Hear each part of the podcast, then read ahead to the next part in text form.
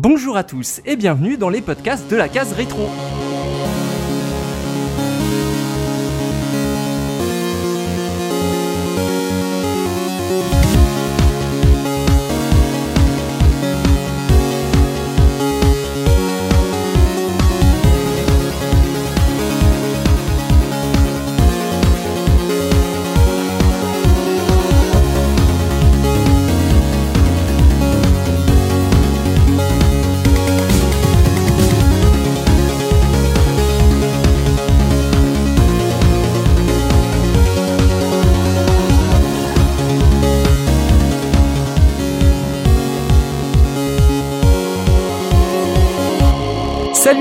Bienvenue dans ce podcast, euh, cette fois-ci consacré à Metal Gear Solid, sorti en 98 sur PS1, un jeu mythique qu'on attendait. Et avec euh, moi, pour euh, m'accompagner tout au long de ce podcast, je vais d'abord commencer par les gens de l'équipe. J'ai avec moi le patron, Enfa. Salut Enfa. Coucou Punky, comment ça va? Ça va impeccable. Écoute, euh, moi je suis, je suis bien chaud là. Ça faisait longtemps que j'avais pas animé un petit podcast. Euh, Moi je, je suis jouasse moi. Tu sais, non mais il faut te rendre compte de ce qui se passe là. Tu vois, on même si on commence la saison euh, un peu tard, on commence la saison avec un jeu que les gens nous réclament depuis 9 ans. Est-ce que c'est le podcast dont tu rêvais? C'est c'est le podcast que je craignais.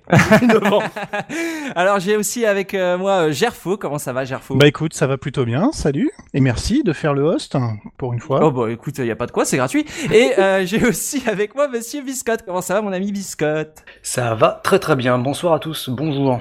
Et puis alors pour ce podcast, évidemment, on n'est pas tout seul parce que pour traiter un monstre comme ça, euh, il nous fallait de- du renfort, évidemment. Et donc on a appelé un, un des petits copains de chez VHS et Canapé. Salut Creepers. Mais bonjour tout le monde, bonsoir en fonction de là où vous écoutez. Par contre, j'ai la pression parce qu'il paraît que c'est un podcast qui était attendu, donc du coup ça, ça craint un peu, il va falloir rassurer. Mais tu étais plus attendu à la casse que le podcast, sache-le. Oh là là, oh là, en plus là, tu, tu sais flatter les gens, c'est bien, ça fait plaisir.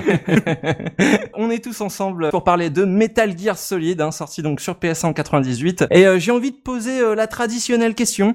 Euh, comment avez-vous fait connaissance avec ce jeu? Quel a été votre premier contact? Et je vais commencer par notre invité Creepers. Bah écoute, première expérience forcément pour moi ça a été par la presse, beaucoup beaucoup d'attentes, ils avaient réussi à faire monter la pression avec les previews etc. jusqu'à l'achat Day One pour moi, ça a été l'achat directement et c'était le coup de foudre. Ah Ouais. ouais, qu'est-ce qui t'a qu'est-ce qui t'a le plus attiré? C'était les graphismes, c'était le, le le background un peu espionnage? Qu'est-ce qui t'a tout de suite donné envie de, de mettre les sous Bah, il y avait un peu le- une tendance à- au jeu d'infiltration. Mhm. Ça commençait à arriver un petit peu sur la console c'était un peu des univers qui me plaisaient parce que ça changeait un petit peu de ce que j'avais l'habitude de faire sur PlayStation, etc. Ouais. Et le et le côté action, infiltration, espionnage. euh, puis comme j'avais déjà mis un petit pied dans les dans le cinéma, j'aimais beaucoup bouffer du film. Il y avait une promesse comme ça de quelque chose de différent et de très euh, très mise en scène, etc. Donc euh, moi j'étais vraiment très très chaud au moment de l'annonce et des différentes euh, photos parce que c'était plus de la photo hein, dans la presse. On n'avait pas beaucoup de vidéos. Donc ouais, j'étais j'étais vraiment euh, très enjouasse de mettre la main sur un jeu comme Metal Gear alors que je connaissais pas du tout les anciens moi. hein. C'était vraiment un, un premier pas dans la saga. Ouais, tu connaissais pas du tout le, la version NES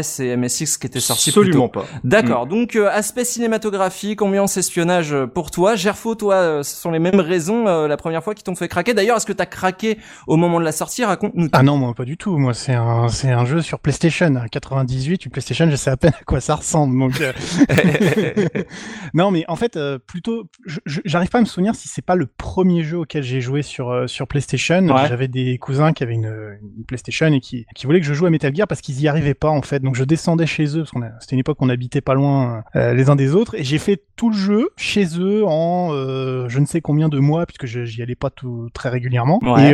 et, j'ai fait le jeu comme ça. Et en fait, je l'ai récupéré sur PC euh, 3-4 ans plus tard, euh, tipiaqué comme un, comme un malpropre, très difficilement parce que c'était un, c'est un jeu qui était, euh, qui était, qui avait pas beaucoup d'intérêt pour les, pour les, pour les pirates. Ouais, euh, oui, Oh.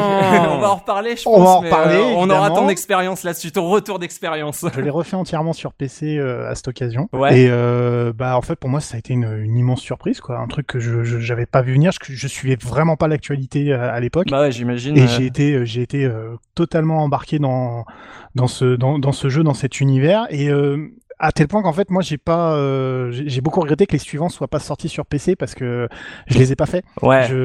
J'ai touché aux deux pour la première fois il y a 3 ou 4 ans que j'ai même pas fini et j'ai fait le 5 parce qu'il est sorti sur PC mais c'est tout donc je connais très très mal l'univers détaillé euh, de mais mais c'est une très un très très grand souvenir et ça ça fait partie de ces jeux qui ont fait que l'année 98 reste une année d'or de du jeu vidéo hein. c'est c'est sûr euh, net. Effectivement, bah, tu vois, en te voyant euh, te, te pointer le bout de ton nez à ce podcast, je me suis dit, tiens, qu'est-ce qu'il fait là, Gerfo Euh, C'est un jeu console. Et au final, t'as toutes tes raisons d'être là, donc euh, cool, euh, sympa. Et toi, Biscotte, euh, ton, ton premier contact avec le jeu, ça donnait quoi? Et ben moi c'était un copain qui était sur Nintendo 64 qui me poussait en fait à, à l'acheter parce que euh, parce que lui enfin voilà il était sur. Nintendo 64 parce qu'il parce qu'il voulait y jouer. il voulait y jouer en sympa. fait euh, Je pense qu'il ouais, il y avait une arnaque. Non, non, c'est qu'il était dégoûté de, de, de pas pouvoir y jouer et donc il me, il me poussait à l'acheter. Donc euh, bah, je l'ai acheté pas Day One parce que la boutique de location de jeux vidéo l'avait pas eu euh, le jour même. Ouais. Mais euh, très peu de temps après, en fait, j'ai pu, j'ai pu le louer et le garder un seul week-end.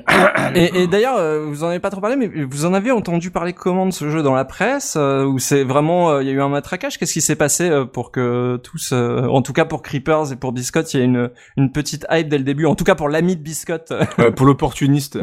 la, la presse euh, faisait des previews en fait en disant que ça allait être une. euh, D'accord, donc il y avait euh, une vraie, euh, il y avait une vraie ambiance de, de sortie imminente euh, d'un jeu qui risquait de, de bouleverser un petit peu la ludothèque PlayStation. Bah, ça sentait le blockbuster, quoi. Ouais. Enfin, tu voyais dans les previews quand même que, en plus avec les photos, enfin, on avait l'habitude d'avoir des jeux parfois 3D où ça bougeait pas beaucoup. Là, on avait la, la promesse d'un jeu qui allait aller vers vraiment l'infiltration, l'espionnage, l'action, Mhm. avec des graphismes qui allaient en envoyer vraiment, vraiment du lourd, quoi. Donc, euh, enfin, moi, c'est vraiment ça qui me, qui ressortait pour moi des previews euh, de, de ce je, jeu-là. vous, je vous spoil un peu euh, sur, sur la revue de presse. Ils ont commencé à parler du jeu en mai 97 Mm, et ouais. euh, t'avais des unes, t'as eu des démos, Ah. euh, donc euh, c'est vrai que en termes de, de visibilité, euh, Ah, il y avait entre une démo. Ouais. Ouais, ouais, entre les vrai. previews, la démo et, euh, et tout, en fait, le suivi dans les salons, euh, la presse, euh, moi, vous verrez la revue de presse, le truc, il, il est, il est fat, mais de chez fat. Hmm. Donc, euh, ouais, vraiment, on, on en entendait c'est comme parler ça, toi, ouf, hein. tu, tu l'as découvert enfin euh, dans la presse au début? Non, moi non. Euh, je l'ai découvert quand mon frère a- l'a ramené en fait à la maison. Ok. C'était pas le style de jeu que je, je recherchais et en plus comme il comme il avait pucé ma console, bah je cherchais pas vraiment les jeux. En fait, il, il venait à moi gratuitement euh, et du coup il est, il est arrivé comme ça avec le jeu euh, et, euh, et j'ai beaucoup en fait euh, regardé mon frère jouer avant de me lancer parce que un peu comme Resident Evil, c'était un, je me suis découvert une flip sur ce genre de jeu. L'horreur, ok d'accord, c'est logique, mais en fait sur les jeux d'infiltration, euh, il y avait énormément de tension. J'avais 10 ans Ouais. à l'époque Mm. euh, et en fait Hmm. la, la tension de se faire voir était pire que juste avoir un- de tirer sur des, des zombies. C'était ton, ton premier survival horror en fait, MGS. ah, mon premier c'est euh, Resident Evil sur euh, Saturn, mais euh, où je, je, je voyais clairement que j'étais trop jeune. Là, ça avait pas l'air, euh, tu vois, ça avait l'air euh, entre guillemets tout public. ouais. Et mais par contre, en fait, à y jouer, j'avais peur. Je restais euh, beaucoup trop longtemps à attendre euh, de pouvoir passer. Les rondes et tout ça. Ouais, Mm. sur le. Ça, en fait, j'étais vraiment très jeune et en fait, j'ai d'abord regardé mon frère jouer jusqu'à la fin et je, j'étais à fond dedans. J'étais comme un ouf et euh, moi, j'avais le livret. Je regardais est-ce qu'il y avait un super livret. Je lisais le livret et, et je suivais l'histoire et j'étais vraiment content. Je faisais les VR missions euh, qui étaient euh, les les 10 les 10 niveaux en VR euh, parce que voilà, c'était un peu à peu près safe et j'ai vraiment mis du temps avant de le avant de le faire. Mais aujourd'hui, c'est un jeu que je fais presque tous les ans. En fait. Ok. Mais euh, au, dé- au début, c'était la flip et la découverte totale. Ok, donc euh, souvenir euh, du grand frère, euh, on a des, on avait des IP, euh, on a bon un joueur PC, hein, personne n'est parfait. Euh, euh, D'ailleurs, en parlant de ça, Gerfo, euh, tu vas nous proposer une petite une du mois, et alors toi, tu vas nous proposer la une japonaise, si j'ai bien compris. Alors, plus exactement, la une euh, correspondant au mois de sortie au Japon, parce qu'il y a pas mal de décalage entre les, les, D'accord. les deux sorties. Donc ouais, moi je vous ai choisi euh, la une de Console Plus en fait, qui est sortie Ouais. donc euh, de septembre, euh, septembre 98, où on va retrouver un magnifique Wolverine en, en, en- en première de couverture, euh, avec euh, des- Wolverine, euh, Hugh Jackman? Non, mais Ah, est et tu bête, sais, est euh, on est on n'est pas loin de la sortie d'X-Men normalement, donc euh, je me suis dit ça se C'est trouve ils début ont 2000, fait. une- quoi. Oui, c'est vrai, c'est un peu plus tard. Non, mais c'est, c'est, on est plus sur le, le, le bon vieux Serval, puisqu'on va le faire en français, en jaune et bleu. Ah voilà. En jaune et bleu, Mm. toute griffe dehors, avec bien évidemment les sous-titres de Console Plus, Freddy, le retour, pour te donner une idée du niveau. Ok. Et en gros marqué saignant ou à point, puisqu'on parle en fait de la sortie de X-Men versus Street Fighter. Ok. Euh, qui est, euh, voilà. Donc plutôt une, plutôt une jolie couverture, parce que bon, après ça reste un- une image de comics, donc forcément on a a, on a de quoi faire. Ouais. La grande annonce du mois, c'est les cinq premiers jeux de la Dreamcast qui sont euh, dévoilés. hein. Ah. Euh, voilà, on est sur du, Sonic. on est sur du, on est sur de la hype, euh, hype maximum. Et puis un petit dossier troll en attendant Zelda, où on va parler de Final Fantasy VIII, de Brave Fencer Musashiden Ah. et de Star Ocean 2. Ok. Voilà. Cette titraille en attendant Zelda, c'est tellement C'est la tristesse. Hein. violent pour les, jeux qui sont cités, quoi. C'est genre vraiment amuse-bouche. ça, Bah. ça me bute. Voilà, et puis aussi un petit, un petit dossier sur la Neo Geo Pocket qui est dans la poche, bien évidemment, qui va tranquillement nous amener donc en cette rentrée, euh, en cette rentrée 98. Bah, on est, on a hâte en fait. Hein. Il y a plein, il y a plein de bons jeux qui arrivent. Alors moi j'en connais aucun, mais mais, mais allez-y quoi, faites-vous plaisir. Et ça tease la next-gen, hein. Ah c'est oui, bien chargé quand même. hein. Et, et alors, euh, du coup, on a une deuxième une du, du mois hein, pour euh, pour ce podcast. Comme quoi, Metal Gear Solid en valait bien euh, deux. C'est celle de la date de sortie française. Biscotte, euh, est-ce que tu peux nous la décrire? Oui, alors moi c'est euh, la, la une de euh, Player One de février 99, donc la date euh, française de, de Metal Gear Solid. Donc là on est passé en 99, début 99, c'est un peu plus calme au niveau sortie. Euh, donc on a sur la couverture euh, Cloud, alors pas pour parler de FF7, quoique, Ah. mais pour parler de Air Gaze. donc euh, d'après d'après la couverture du magazine, le, le jeu qui réinvente la baston. Oui. Qui se souvient de ce jeu? Bah, les gens qui l'ont acheté pour euh, jouer avec Cloud, euh, je pense. Il y a, y a moyen parce que je pense qu'il s'est vendu qu'à peu près là-dessus. Bah, il y a une dizaine de persos de, de, de Final Fantasy. Euh, C'était un jeu de baston euh, en, en arène avec l'originalité, c'est qu'on pouvait se déplacer librement, mais tous les persos couraient. Euh, tu pouvais pas te déplacer euh, normalement, donc forcément. Et puis les arènes étaient assez étroites. Donc euh, au final, bah, tu, tu restais à côté de, de l'autre pour le, pour le défoncer. Mais euh, d'après ce que j'ai pu voir, il y a quand même un- une partie euh, dungeon RPG qui a été plutôt pas mal pour un, un mode secondaire. Hmm. Il y a pas mal de, de, de, de gens qui, qui ont fait des let's play dessus, donc euh. On dirait un Mortal Kombat quand on parle, en fait. Tous les, les Mortal Kombat 3D, là, qui voulaient Ah ajouter oui, des, avec des les modes petits- solo, des là. petites features, ça, ça ressemble trop à ça.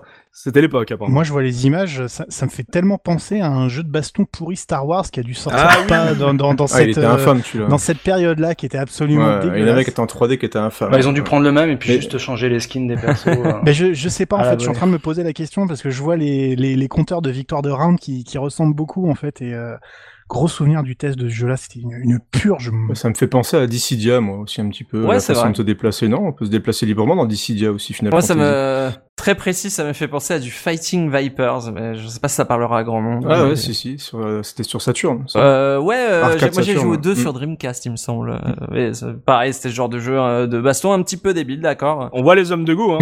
Absolument pas. Qu'est- qu'est- qu'est- Qu'est-ce qu'on retrouve d'autre euh, à part Airgaze euh, sur la une? Il y a, il y a des petits titres, il y a, il y a deux trois trucs pour se mettre l'eau à la bouche? Oui, alors euh, hormis un test import de Sonic Adventure, ça, ah c'est voilà, Sonic, il faut le dire.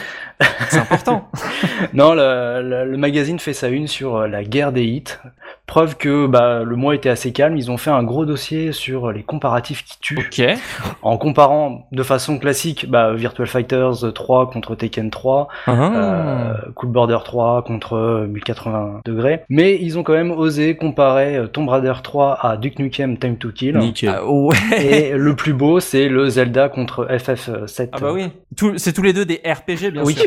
Alors j'ai j'ai lu le, le, le comparatif. Donc ils ont été jusqu'à en fait inventer un dialogue entre entre deux personnes. Donc euh, on le mettra pas dans le billet parce que ça sert à rien. C'est vraiment du remplissage pour euh, pour dire que le magazine devait sortir. Donc c'est un peu triste Player One en février. Ouais, en février c'est- 99 c'est clair. quand même. Bah c'est après Noël, tu sais, je pense qu'il y, a Ouais, une, euh, il y a une retombée jusqu'à Ouais, là, c'est- mars-avril. là c'est moche là. Puis MGS, il sort à la fin du mois, donc ils ont pas pu le tester, donc. Euh, Ouais, c'est vrai, c'est vrai. ils- je pense qu'ils en parlent sur mars. En fait, euh, il est sorti à la fin du mois. Bah là dans le mois de février, il y a juste une petite preview où ils remettent un petit peu, ils se posent des questions sur la, la version française en fait des doublages. euh, S'ils savaient. ils s'étalent pas trop de- dessus encore. Ok.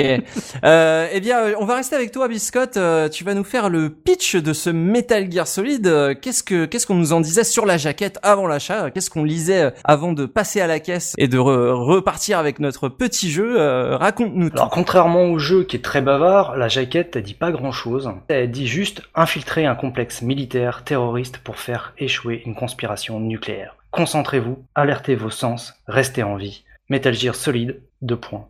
Espionnage, stratégie, et action. Ok, simple, efficace. Merci. Voilà. euh, Moi, il y a un truc qui m'intéresse de savoir sur cette boîte, c'est est-ce que déjà à l'époque on mettait euh, Hideo Kojima en avant? Est-ce que quelque part il y a euh, un jeu Hideo Kojima ou quelque chose comme ça? Il est pas devant. En tout cas sur la version Play- la, la très belle boîte PlayStation, euh, je crois pas qu'Hideo Kojima soit Il devant. n'est pas mentionné du tout. Non, je l'ai devant moi et c'est jamais écrit, non, effectivement. T'as le, bien sûr, le déconseillé 16 ans, t'as plein de belles photos et tout, mais jamais Kojima n'apparaît, en fait, sur la boîte. Jamais. Non, non, c'est vraiment le- l'artwork du Shinkawa. euh, je crois, Ouais. pour moi, c'est une des plus belles euh, boîtes de MGS, euh, ce visage de Snake. Mais et du coup, c'était vraiment juste le gros titre Metal Gear Solid et la boîte double CD. tu sais, c'était un peu les, les entre guillemets les fausses boîtes collector à l'époque. Tu vois, c'est comme Ouais. quand t'avais le l'extension de, de, de mémoire sur une cartouche Mega Drive. Tu vois, c'est Oui. c'est pas vraiment le même jeu. Tu vois, t'as as, l'impression d'être un peu plus gâté. Tu vois, et bah il y avait un peu ça avec ce, ce genre de boîte et C'est ça. et non non moi le, le première fois que j'ai lu Kojima ça devait être dans les tests moi. Enfin ou dans Ouais, le jeu. Dans le jeu, mais on faisait pas, on faisait pas gaffe. ouais. Bah oui, on, on s'en- on s'en fout- on s'en foutait. Ouais, ouais, c'est ça. C'est quand vous y avez joué, vous ne saviez pas qui était. Enfin, vous aviez pas l'impression qu'il y avait un- forcément un auteur derrière ou quelque chose comme ça. Vous aviez peut-être. euh, Non, bah le truc c'est que quand tu lances le jeu, puis je l'ai relancé encore tout à l'heure, c'était euh, ce qui était assez un, unique, c'est que tu avais vraiment une mise en scène et une introduction comme dans un film avec un générique vraiment où on mettait le nom des acteurs qui, qui faisaient justement les doublages. Mhm. Et, et en plus pour une fois, tu avais les doublages français, les doubleurs français étaient vraiment mis en avant, donc il y avait une volonté quand même de les mettre en avant dedans. Ouais. Donc c'était vraiment, t'avais tel acteur qui jouait tel personnage, que, et même dans le long du jeu, t'as au moment où les personnages apparaissent, t'as le nom des acteurs qui apparaissent aussi. Mm. Bah, c'est euh, c'est vraiment euh, c'est cette mise en place qui est assez impressionnante dans le jeu, et t'as quand même le directed by Hideo Kojima, Mm. euh, avec après produit par euh, par Konami, mais il y a vraiment cette volonté quand même de mettre ça en avant comme une production cinématographique quasiment. Ok. Ok. Un truc qui est drôle par, par rapport à la, la couve PC, c'est qu'il y a bon, il y a évidemment le la reprise du, du fond euh, gris blanc, euh, un- mais euh, avec un snake de plein pied. Ouais. Mais moi, ce qui me fait surtout rire, c'est le quatrième parce que du coup, t'as déjà il, il cite bien que c'est un best-seller de la PlayStation qui arrive enfin sur PC, donc ils ont bien reconnu le, la raison pour laquelle l'adaptation est faite. Mhm. Mais tu n'as pas le l'image du numéro de fréquence de Meryl. Ah bon Ah. Donc ça veut dire qu'il est impossible de, de jouer à la version PC sans avoir, sans connaître l'astuce de la version euh, PlayStation. Ah, c'est chaud. évidemment. Ça c'est chaud. Ouais. Deuxièmement, il y a une, il y a le- les illustrations de tous les tous les boss, donc tu te fais déjà spoiler l'ensemble. Oh, les de- vaches. de- de- voilà. Ok. Et en voilà. Et en plus, tu as le euh, comment s'appelle les options qui sont mises en avant pour te tu sais pour te dire qu'il y a quand même une petite plus-value à, à jouer à la version PC. Donc tu as le fait qu'on te dit que les missions VR sont incluses, donc ça c'est c'est très bien. Mais on te dit qu'il y a en new, c'est-à-dire marqué en gros noir euh, noir sur fond jaune et tout, euh, mode première personne euh, optionnel euh, qui vous permet de vous mettre au cœur de l'action et surtout la possibilité de supporter plusieurs manettes. Ouais. Donc tu comprends pas pourquoi, je, de quel est l'intérêt. Et surtout la possibilité de sauver en plein milieu de ta partie pour faciliter le gameplay. Parce que c'était quand même vachement dur Metal Gear. Ah oui, t'as une t'as une sauvegarde euh, typique PC. voilà, quoi. exactement. Et donc du coup, ils te, ils te disent euh, bon allez, on sait que c'est pas facile, euh, on va on va vous donner un peu. Donc en fait, c'est vraiment un crachat à la tronche des joueurs PC parce que sans le savoir. Alors comme vous êtes nuls les gars. voilà, c'est ça. c'est- Mm. c'est- vous êtes pas bon, euh, on vous spoil toute l'histoire et on vous met un truc Et bloquant. il vous faut que- trois manettes pour jouer avec une seule C'est main. ça. c'est, elle est, elle est, elle est très belle, mais euh, elle est très très mal pensée d'un point de vue. Enfin, tu, tu sens que le que, que, que, que les équipes de Kojima ont pas mis le nez dedans et qu'il manque tout le la construction que eux ont fait de. C'était quoi? C'était une, une espèce de big box euh, cartonnée, j'imagine, à l'époque? Oui, c'est la donc c'est une grande boîte. euh, Voilà, 98, on est tout à fait dans cette époque-là. Des très Ah grandes oui, je boîtes, la vois des très grandes boîtes, oui. euh, des très grandes boîtes format A4, hein, grosso modo, qui est mais qui est plutôt très jolie hein, pour le coup. Hein, ça, ça rend ça rend très bien, mais qui mais qui manque euh, auquel il manque déjà un certain nombre de composants du, du jeu quoi. C'est t'as as toutes les skins de tous les persos, euh, voilà, t'as tous les boss, tu sais déjà euh, par où tu vas passer quoi. Peut-être que le coup de Meryl, il l'avait mis dans le livret ou un truc comme ça, parce que même dans euh, le remake GameCube, ils avaient pensé à le mettre. Je trouve, ça dingue que ça, ça soit pas dans le cahier des charges, en fait, euh, ce genre de, de petits détails. Bah écoute, euh, j'ai en cherchant, j'ai- j'ai j'ai j'ai vu qu'il y avait des, des gens qui l'avaient euh, qui l'avaient mis en ligne. une- t'as t'as par- t'as parlé d'une big box Oui. euh, en cartonné, et donc elle a à l'intérieur, elle a une boîte de CD euh, toute petite en envers. Ah, peut-être sur la parce que boîte. le, euh, le, ouais, dia- le fameux dialogue, c'est derrière cette boîte de CD, donc si ça se trouve, euh, Bah, ils ont fait oui et non parce que quand, quand la version remaster était sortie, ils ont tu sais ils ont fait un format euh, PC DVD-ROM Mhm. euh, traditionnel qui reprend exactement le même euh, le même point, c'est-à-dire où tu as juste le, le, la, la première de couverture euh, noir et blanc et Mhm. la quatrième de couverture avec les mêmes images réorganisées dans un ordre Ou différent. ça a été fait par des gens qui n'ont pas joué au jeu. Ah, avis, mais attends, euh, attends. Par contre, ils ont mis. Ah non, mais attends, je laisse sous les yeux la G- PC des ROM. Ils ont mis dans un coin frequency code 140.15. Ah mon dieu l'ont mis directement Ok, comme ça. ok, ok, c'est. Voilà. Mais ils l'ont pas mis sur la première version. Ah, les- mais ils l'ont pas quoi. mis sur la première version de, du truc. Voilà. Donc, Ok, Ok. bon bah voilà, ça, ça veut tout dire ça. Eh ben euh, merci euh, pour ces euh, belles descriptions euh, de boîte. J'avais envie de dire carton rouge pour la version PC, carton. Oh Non. on est très bon. Euh, on va passer euh, tout de suite à l'univers avec enfin euh, juste après ça.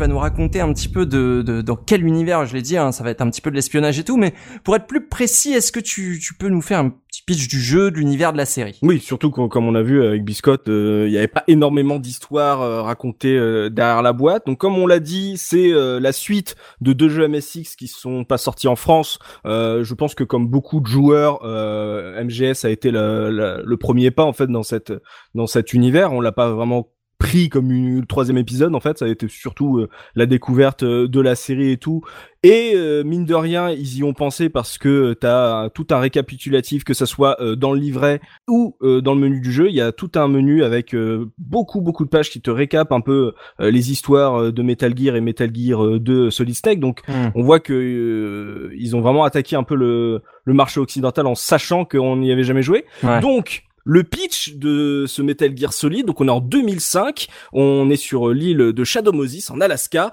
euh, qui est un complexe de recyclage d'armes nucléaires et c'est un complexe qui a été pris en otage euh, par des soldats de la deuxième génération menés par des membres de Foxhound, qui est l'ancienne unité de notre héros euh, Solid Snake. Euh, donc euh, ce sont des terroristes qui vont exiger du gouvernement américain qu'on va qu'on leur remette la dépouille euh, d'un soldat légendaire euh, nommé euh, Big Boss. Euh, sinon, bah si on leur fait pas ça, si on leur rend pas ce- cette dépouille, ils vont lancer une arme nucléaire, euh, rien que ça. Ah ouais. ouais, ouais, ils sont vénères, ouais. plaisante pas, c'est pas on va tuer euh, le chef de du Nakatomi Plaza. Non, non, non, c'est on balance une une bombe nucléaire. Non, non, c'est le nucléaire direct. Face à la Ouais. menace, le secrétaire à la défense va sortir de sa retraite, le colonel Campbell, hein, qui euh, ressort de sa retraite de chez Rambo, euh, et qui va commander à notre héros Solid Snake de s'infiltrer euh, dans le complexe pour déjà vérifier euh, si les si les, les on va dire les preneurs d'otages ont la possibilité euh, de balancer euh, une bombe nucléaire et si oui les en empêcher. Donc euh, à partir euh, de ce pitch, donc on s'infiltre euh, sans flingue, euh, comme on dit avec notre bite et notre couteau, euh, dans cette île enneigée, euh, dans son complexe militaro-industriel, et va se lancer plein de rebondissements. Il va y avoir des secrets, il va y avoir des des, des, des squelettes sortis du placard, il va y avoir de l'action explosive. On est entre Die Hard, Rambo, James Bond. Donc c'est est ce qui va lancer toute cette saga que tout le monde connaît. On va pas forcément, on n'a pas besoin de revenir euh, Ouais. euh, dessus sur chaque point. Donc c'est vraiment le- l'épisode qui va lancer euh, au moins au moins la trilogie Solid Snake et, et, et lancer la saga euh, Metal Gear euh, auprès du monde entier parce que bon, Piki avait joué aux, aux deux premiers en, en Occident. Donc euh, moi j'avais été euh, très impressionné par justement comme avait dit Creeper par la portée filmique. Euh, je, même dans la presse il parlait de film interactif. C'est un peu un peu abusé mais il y avait Ouais. quand même le côté genre inspiration cinéma. Ouais. Et, euh, et bah et en fait j'étais tout de suite dedans tu vois le pitch est, est simple c'est un peu New York 97 euh, t'es t'es à fond dedans en plus c'était un film que que je connaissais déjà à l'époque quand j'étais petit. Donc il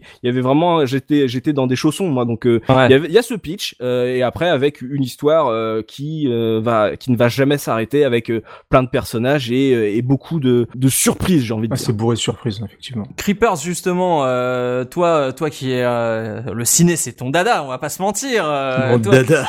à l'époque et même maintenant avec le recul, toutes ces références cinématographiques, tu es juste comment? Est-ce que c'est bien intégré? Est-ce que est-ce que ça aide à, à s'immerger? Ou est-ce que parfois c'est un peu copier-coller? Qu'est-ce que t'en as pensé au final? Alors la la force pour moi de de ce jeu-là, c'est bon en plus moi à l'époque j'étais assez jeune, hein, j'avais 13 13 14 ans quand le jeu est sorti, donc toi j'avais vu des films, mais j'étais pas non plus au point de de réussir à récupérer chaque référence, on va dire à gauche et à droite. Déjà en tant que tel, le jeu est déjà, comme disait en face, c'est ultra, rythmé quoi. Ça n'arrête vraiment pas.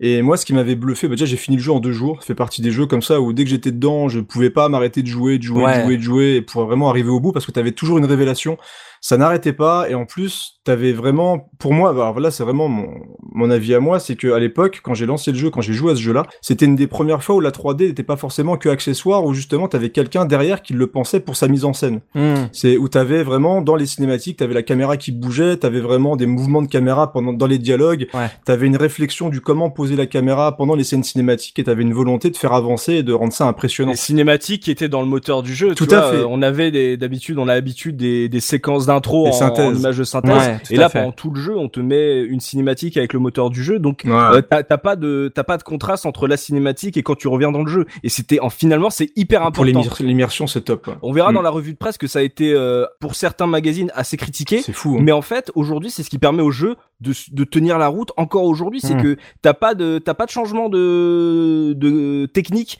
entre euh, l'histoire et le jeu. Ouais. C'est tout est au même endroit. Et c'est ça qui est ouf. Ouais, c'est ça. En termes de narration, le fait de garder vraiment le, le moteur dur, en plus, qui pour moi était loin d'être dégueulasse. Je veux dire, à l'époque, quand tu voyais ça, quand tu te prenais la gifle dès l'intro avec le sous-marin comme ça qui traverse, euh, qui traverse la flotte, où tu vois Snake qui est dedans, qui se fait dégager et qui arrive directement en immersion, qui arrive de lui-même sur euh, l'îlot et qui sort de l'eau et tu commences à avoir tes premières phases d'infiltration. Moi, je trouvais ça assez énorme et on avait vraiment aucune coupure et toutes les références cinématographiques. On parle effectivement de Rambo et là, euh, maintenant avec le recul, quand tu relances le jeu, tu vois vraiment toutes les références qu'avait Kojima. Alors, il y a beaucoup de personnes qui maintenant le comparent un petit peu, on va dire, à, à Tarantino dans la façon dont il peut gérer les musiques, dont il peut gérer justement Mhm. les références dans, dans ses jeux. Ouais. Et sur ce, sur ce Metal Gear Solid, je trouve que c'est quand même assez bien digéré. Ça prend pas le pas sur ce que veut raconter Kojima. Mhm. À aucun moment, il perd son identité, je trouve, dans son jeu. Je, je vois ouais. ce que tu veux dire le Mm. côté patchwork de Tarantino. Ouais. Effectivement, ça s'applique bien à ce que fait Kojima. Bah justement, Gerfo, on parlait de, on parlait de de- d'environnement et de cinématique qui étaient sur le même moteur. Euh, Est-ce que toi, euh, qui étais sur PC, qui avait plutôt l'habitude de, de de ce genre de de technique, est-ce que tu as été impressionné par cet univers euh, tout en 3D Euh, Qu'est-ce que ça ajoutait selon toi? C'était incroyable en termes de- de- d'ambiance. On avait, enfin moi j'avais jamais vu un jeu comme ça. C'est c'est c'est extrêmement euh, prenant dès la première seconde. Mm. Moi je me souviendrai toujours de ce moment où tu as enfin la manette en main, tu commences à jouer, tu sais, puis tu descends, tu, tu viens de débarquer là dans l'entrepôt, la sortie de ton de ta capsule. Mm. Tu descends le petit escalier pour récupérer le petit bonus. La caméra change, elle prend un contre-plongée avec un effet euh, un effet d'eau qui est absolument incroyable. Tu fais waouh, mais le la caméra, elle est, elle- tout a été réfléchi, tu, ça, ça, ça se voit déjà. Alors moi, la réflexion à l'époque, je me la faisais pas. hein. J'avais Ouais. quoi J'avais 11 ans à l'époque. Euh, En plus, on était avec mes, mes cousins, mon oncle qui regardait. Qui, il y a, y a un truc qui est vachement important pour moi en termes d'ambiance dans le jeu, c'est que je me souviens très bien. Mon, mon oncle est un très très gros fan de, de simulation d'avion il connaît beaucoup les, de simulation militaire. Donc il, il avait une, une il, a, il, a, il avait, il a toujours une très grande culture de de militaire en- au sens général. Et il passait son temps à m'expliquer la réalité des choses de ce que je voyais. Tu sais la technologie qu'il y avait derrière le fait que voilà une grenade chaff en fait c'est constitué de Mmh. ça ça et ça. Enfin tu vois. Et en fait c'est là où tu te rends compte avec le recul tu fais mais Kojima a vraiment bossé son truc c'est chaque seconde de ce jeu te hurle je ce que je suis en train de, de te montrer là maintenant c'est pas un jeu vidéo c'est une vision un peu romantique parce qu'il y a des il y a des petits travers il y a des petites choses qui partent mais il y, a, ouais. il y a une, ah, il y a- il y a- il y a une notion de composition dans ce, dans, dans, dans ce jeu qu'on n'avait jamais vu. En termes d'infiltration, c'est extrêmement original parce que en 98, moi, c'est l'époque où j'ai commencé à jouer à FIF, Ouais. Oui. qui est un- une très grande référence du jeu d'infiltration également. Dark Project. Dark pour Project, être exact. en- oui, The, The Dark Project même. euh, Tout à fait. À, à l'époque et qui est un excellent jeu d'infiltration, qui m'a aussi fait foutu les jetons. Hein, on en parlait tout à l'heure, l'infiltration fait peur et c'est vrai. Mhm. Mais c'était incomparable en termes de mise en scène, c'est-à-dire que c'était un très bon FPS, mais ça restait un jeu. Là, t'avais autre chose, quelque chose qui est très difficile à cerner, qui au fil des épisodes, de ce que j'en comprends, c'est sublimé. Mais moi, j'étais, j'étais abasourdi. J'avais qu'une seule envie, c'était qu'on me raconte toute l'histoire, d'avancer, de trouver, de voir ce qu'il y avait à, à explorer de ce jeu. Et c'est euh, c'est un très très grand jeu, quoi. Enfin, je veux dire, Mais je voilà, pense que c'était vraiment une première, tu mets le doigt dessus, hein, mais le, le côté mise en scène, on n'avait pas l'habitude de voir dans un univers 3D quelqu'un qui pensait comme ça le- les placements de caméra pendant des cinématiques. On avait beaucoup d'images de synthèse, comme disait Enfin, on avait l'habitude d'en prendre plein la gueule avec de l'image de synthèse. Mais là, quand t'arrives dans un jeu, que tout est posé et que effectivement la- l'action se suit et que t'as une mise en place 3D euh, aussi poussée et réfléchie, c'était assez unique, je trouve, à l'époque. Euh, Je compare, moi, tu vois, la même année, je jouais à Tenchu, Ouais, voilà, euh, exactement. qui est le même même style de jeu, ou à Tomb Raider, je sais pas, je sais pas lequel, euh, qui sont des voilà des TPS euh, 3D. Euh, même s'ils ont des cinématiques dans le moteur du jeu, ou certains ont euh, des cinématiques en image de synthèse, très plat. Hein. c'est c'est t'as l'impression que Metal Gear vient d'une autre époque par rapport à ça tu vois les autres c'est des jeux vidéo qui te présentent une une une situation alors que ce que Kojima fait avec euh, le, le moteur 3D en fait il se passe de de la de l'image de synthèse et il fait du il fait du cinéma avec ses personnages ça, il fait 3D de la mise en scène. il y a, ouais. il y a des longues focales et tout, et il, il, il te présente pas. Il y a, il y a très peu de moments, et je, j'ai là en tête, j'ai un moment où euh, on doit t'expliquer qu'il faut euh, désactiver, on va dire, un sol électrifié. Où euh, justement t'as la caméra qui suit euh, un panneau électrique, un, un peu à la, à la à la Jurassic Park, tu vois, suivez les tuyaux Ouais. jusqu'au euh, jusqu'au générateur électrique. C'est le seul truc qui fait présentation jeu vidéo, tu vois. C'est ton objectif dans ce niveau, c'est de faire ça. Mais le reste, c'est juste des des du, des courts métrages en fait. Et, Ouais. et ça, on n'était pas habitué à avoir ce genre de de, de trucs là proposés sur une, cons- une petite console quoi. Ouais, donc euh, vraie vraie révolution euh, en termes de mise en scène et tout. Biscotte, toi de ton côté, euh, cet univers, euh, euh, la- l'approche artistique, euh, on va dire, c'est-à-dire tout ce qui est espionnage, tout ça, ça ça te plaisait à la base? C'était des trucs qui t'attiraient? Alors, je vais un petit peu aller dans le sens contraire de ce que vous avez dit. Ah. Mais c'est bien, en c'est fait, bien. Il nous en faut. Il, il- il nous faut des contradicteurs. Je vais, je vais résumer en fait pour, pour être clair dans ma dans ma dans mon idée. C'est que pour moi euh, MGS euh, c'est le premier et le dernier jeu en fait auquel j'ai vécu un ascenseur émotionnel euh, aussi fort. Ok. C'est-à-dire que j'ai vécu des scènes de fou comme la scène d'intro. Ouais. Euh, le seul problème c'est que je l'ai jamais re- retrouvé ces scènes comme l'intro en fait dans le jeu. Ah, pour toi, il y a une, euh, on- pour toi, il y a un climax qui est trop, trop haut, trop tôt, c'est ça? Voilà, je, je, je pense que à l'époque, alors j'étais j'étais un petit peu plus vieux que vous, j'avais j'avais 22 ans. Ouais. Alors est-ce que c'est justement que j'étais un peu plus grand, que j'étais j'avais déjà vu pas mal de films, je sais pas. Je encore aujourd'hui en fait, voilà, je trouve que MGS est très intéressant parce que j'ai j'ai du mal encore à le classer. Je sais pas encore aujourd'hui si euh, si je trouve que c'est un bon jeu ou si c'est un. Enfin voilà, je je- j'aime beaucoup Kojima, je trouve qu'il est nécessaire en fait au monde du jeu vidéo. Mais euh, pour moi, MGS me pose beaucoup beaucoup de questions encore aujourd'hui. Ouais. Parce que en fait, voilà, j'ai l'impression en fait en jouant à MGS et déjà à l'époque euh, de jouer à un gâteau euh, énorme où il va y avoir plein plein plein plein de couches et certaines couches en fait ne vont pas avec les autres Ouais. et pourtant c'est des bonnes couches en fait voilà ça va être des, des fruits ce genre de choses enfin voilà du chocolat tout ça mais en fait il y a un moment où je suis gavé et ça notamment les combats de boss enfin les, les, les, les boss de ma- d'une manière générale euh, je les trouve trop en fait. C'est le côté un petit peu euh, un peu foutraque. Il y a trop d'idées il y a des moments où je voudrais que ça soit plus resserré et que il me perd en fait totalement dans, dans le jeu. Et cette scène d'intro justement euh, enfin voilà c'est très cinématographique.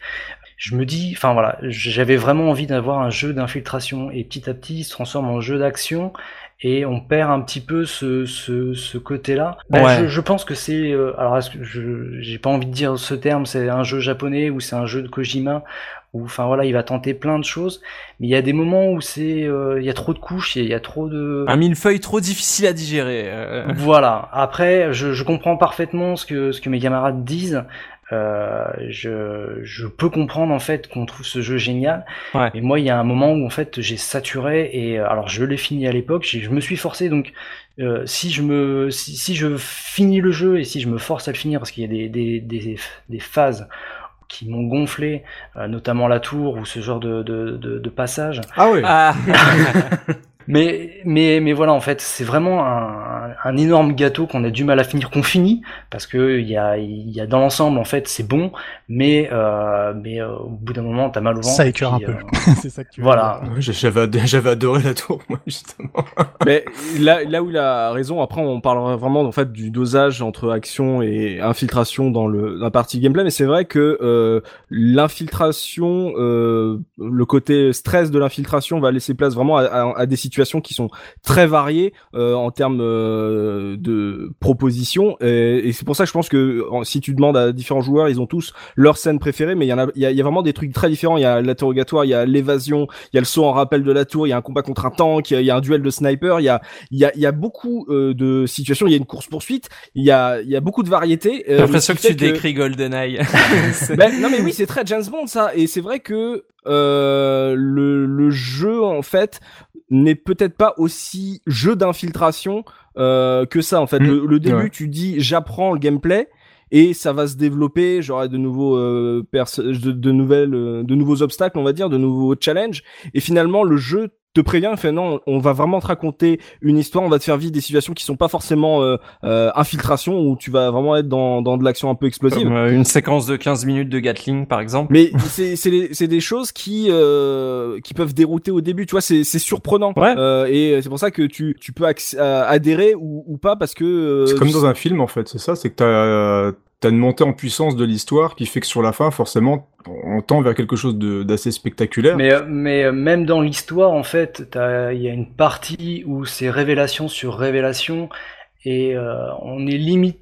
Alors, pareil, c'est un terme que j'aime pas trop, mais dans du grand guignol, en fait, où ça va partir dans tous les sens.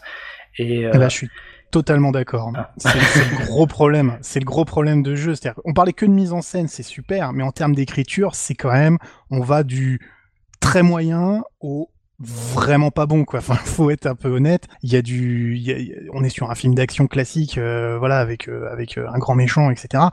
Mais il y a des passages qui sont quand même pas franchement bien écrits. C'est quoi C'est le côté série B, série Z Mais c'est le, pro- euh, c'est un le problème peu- du ton en fait. C'est-à-dire que c'est- en fait c'est que tout est mélangé. voilà, c'est c'est ça le problème. C'est en fait, il y a un moment, il faut, il, aurait fallu s'arrêter sur un style donné pour que pour que ça tienne de, de- du début à la fin.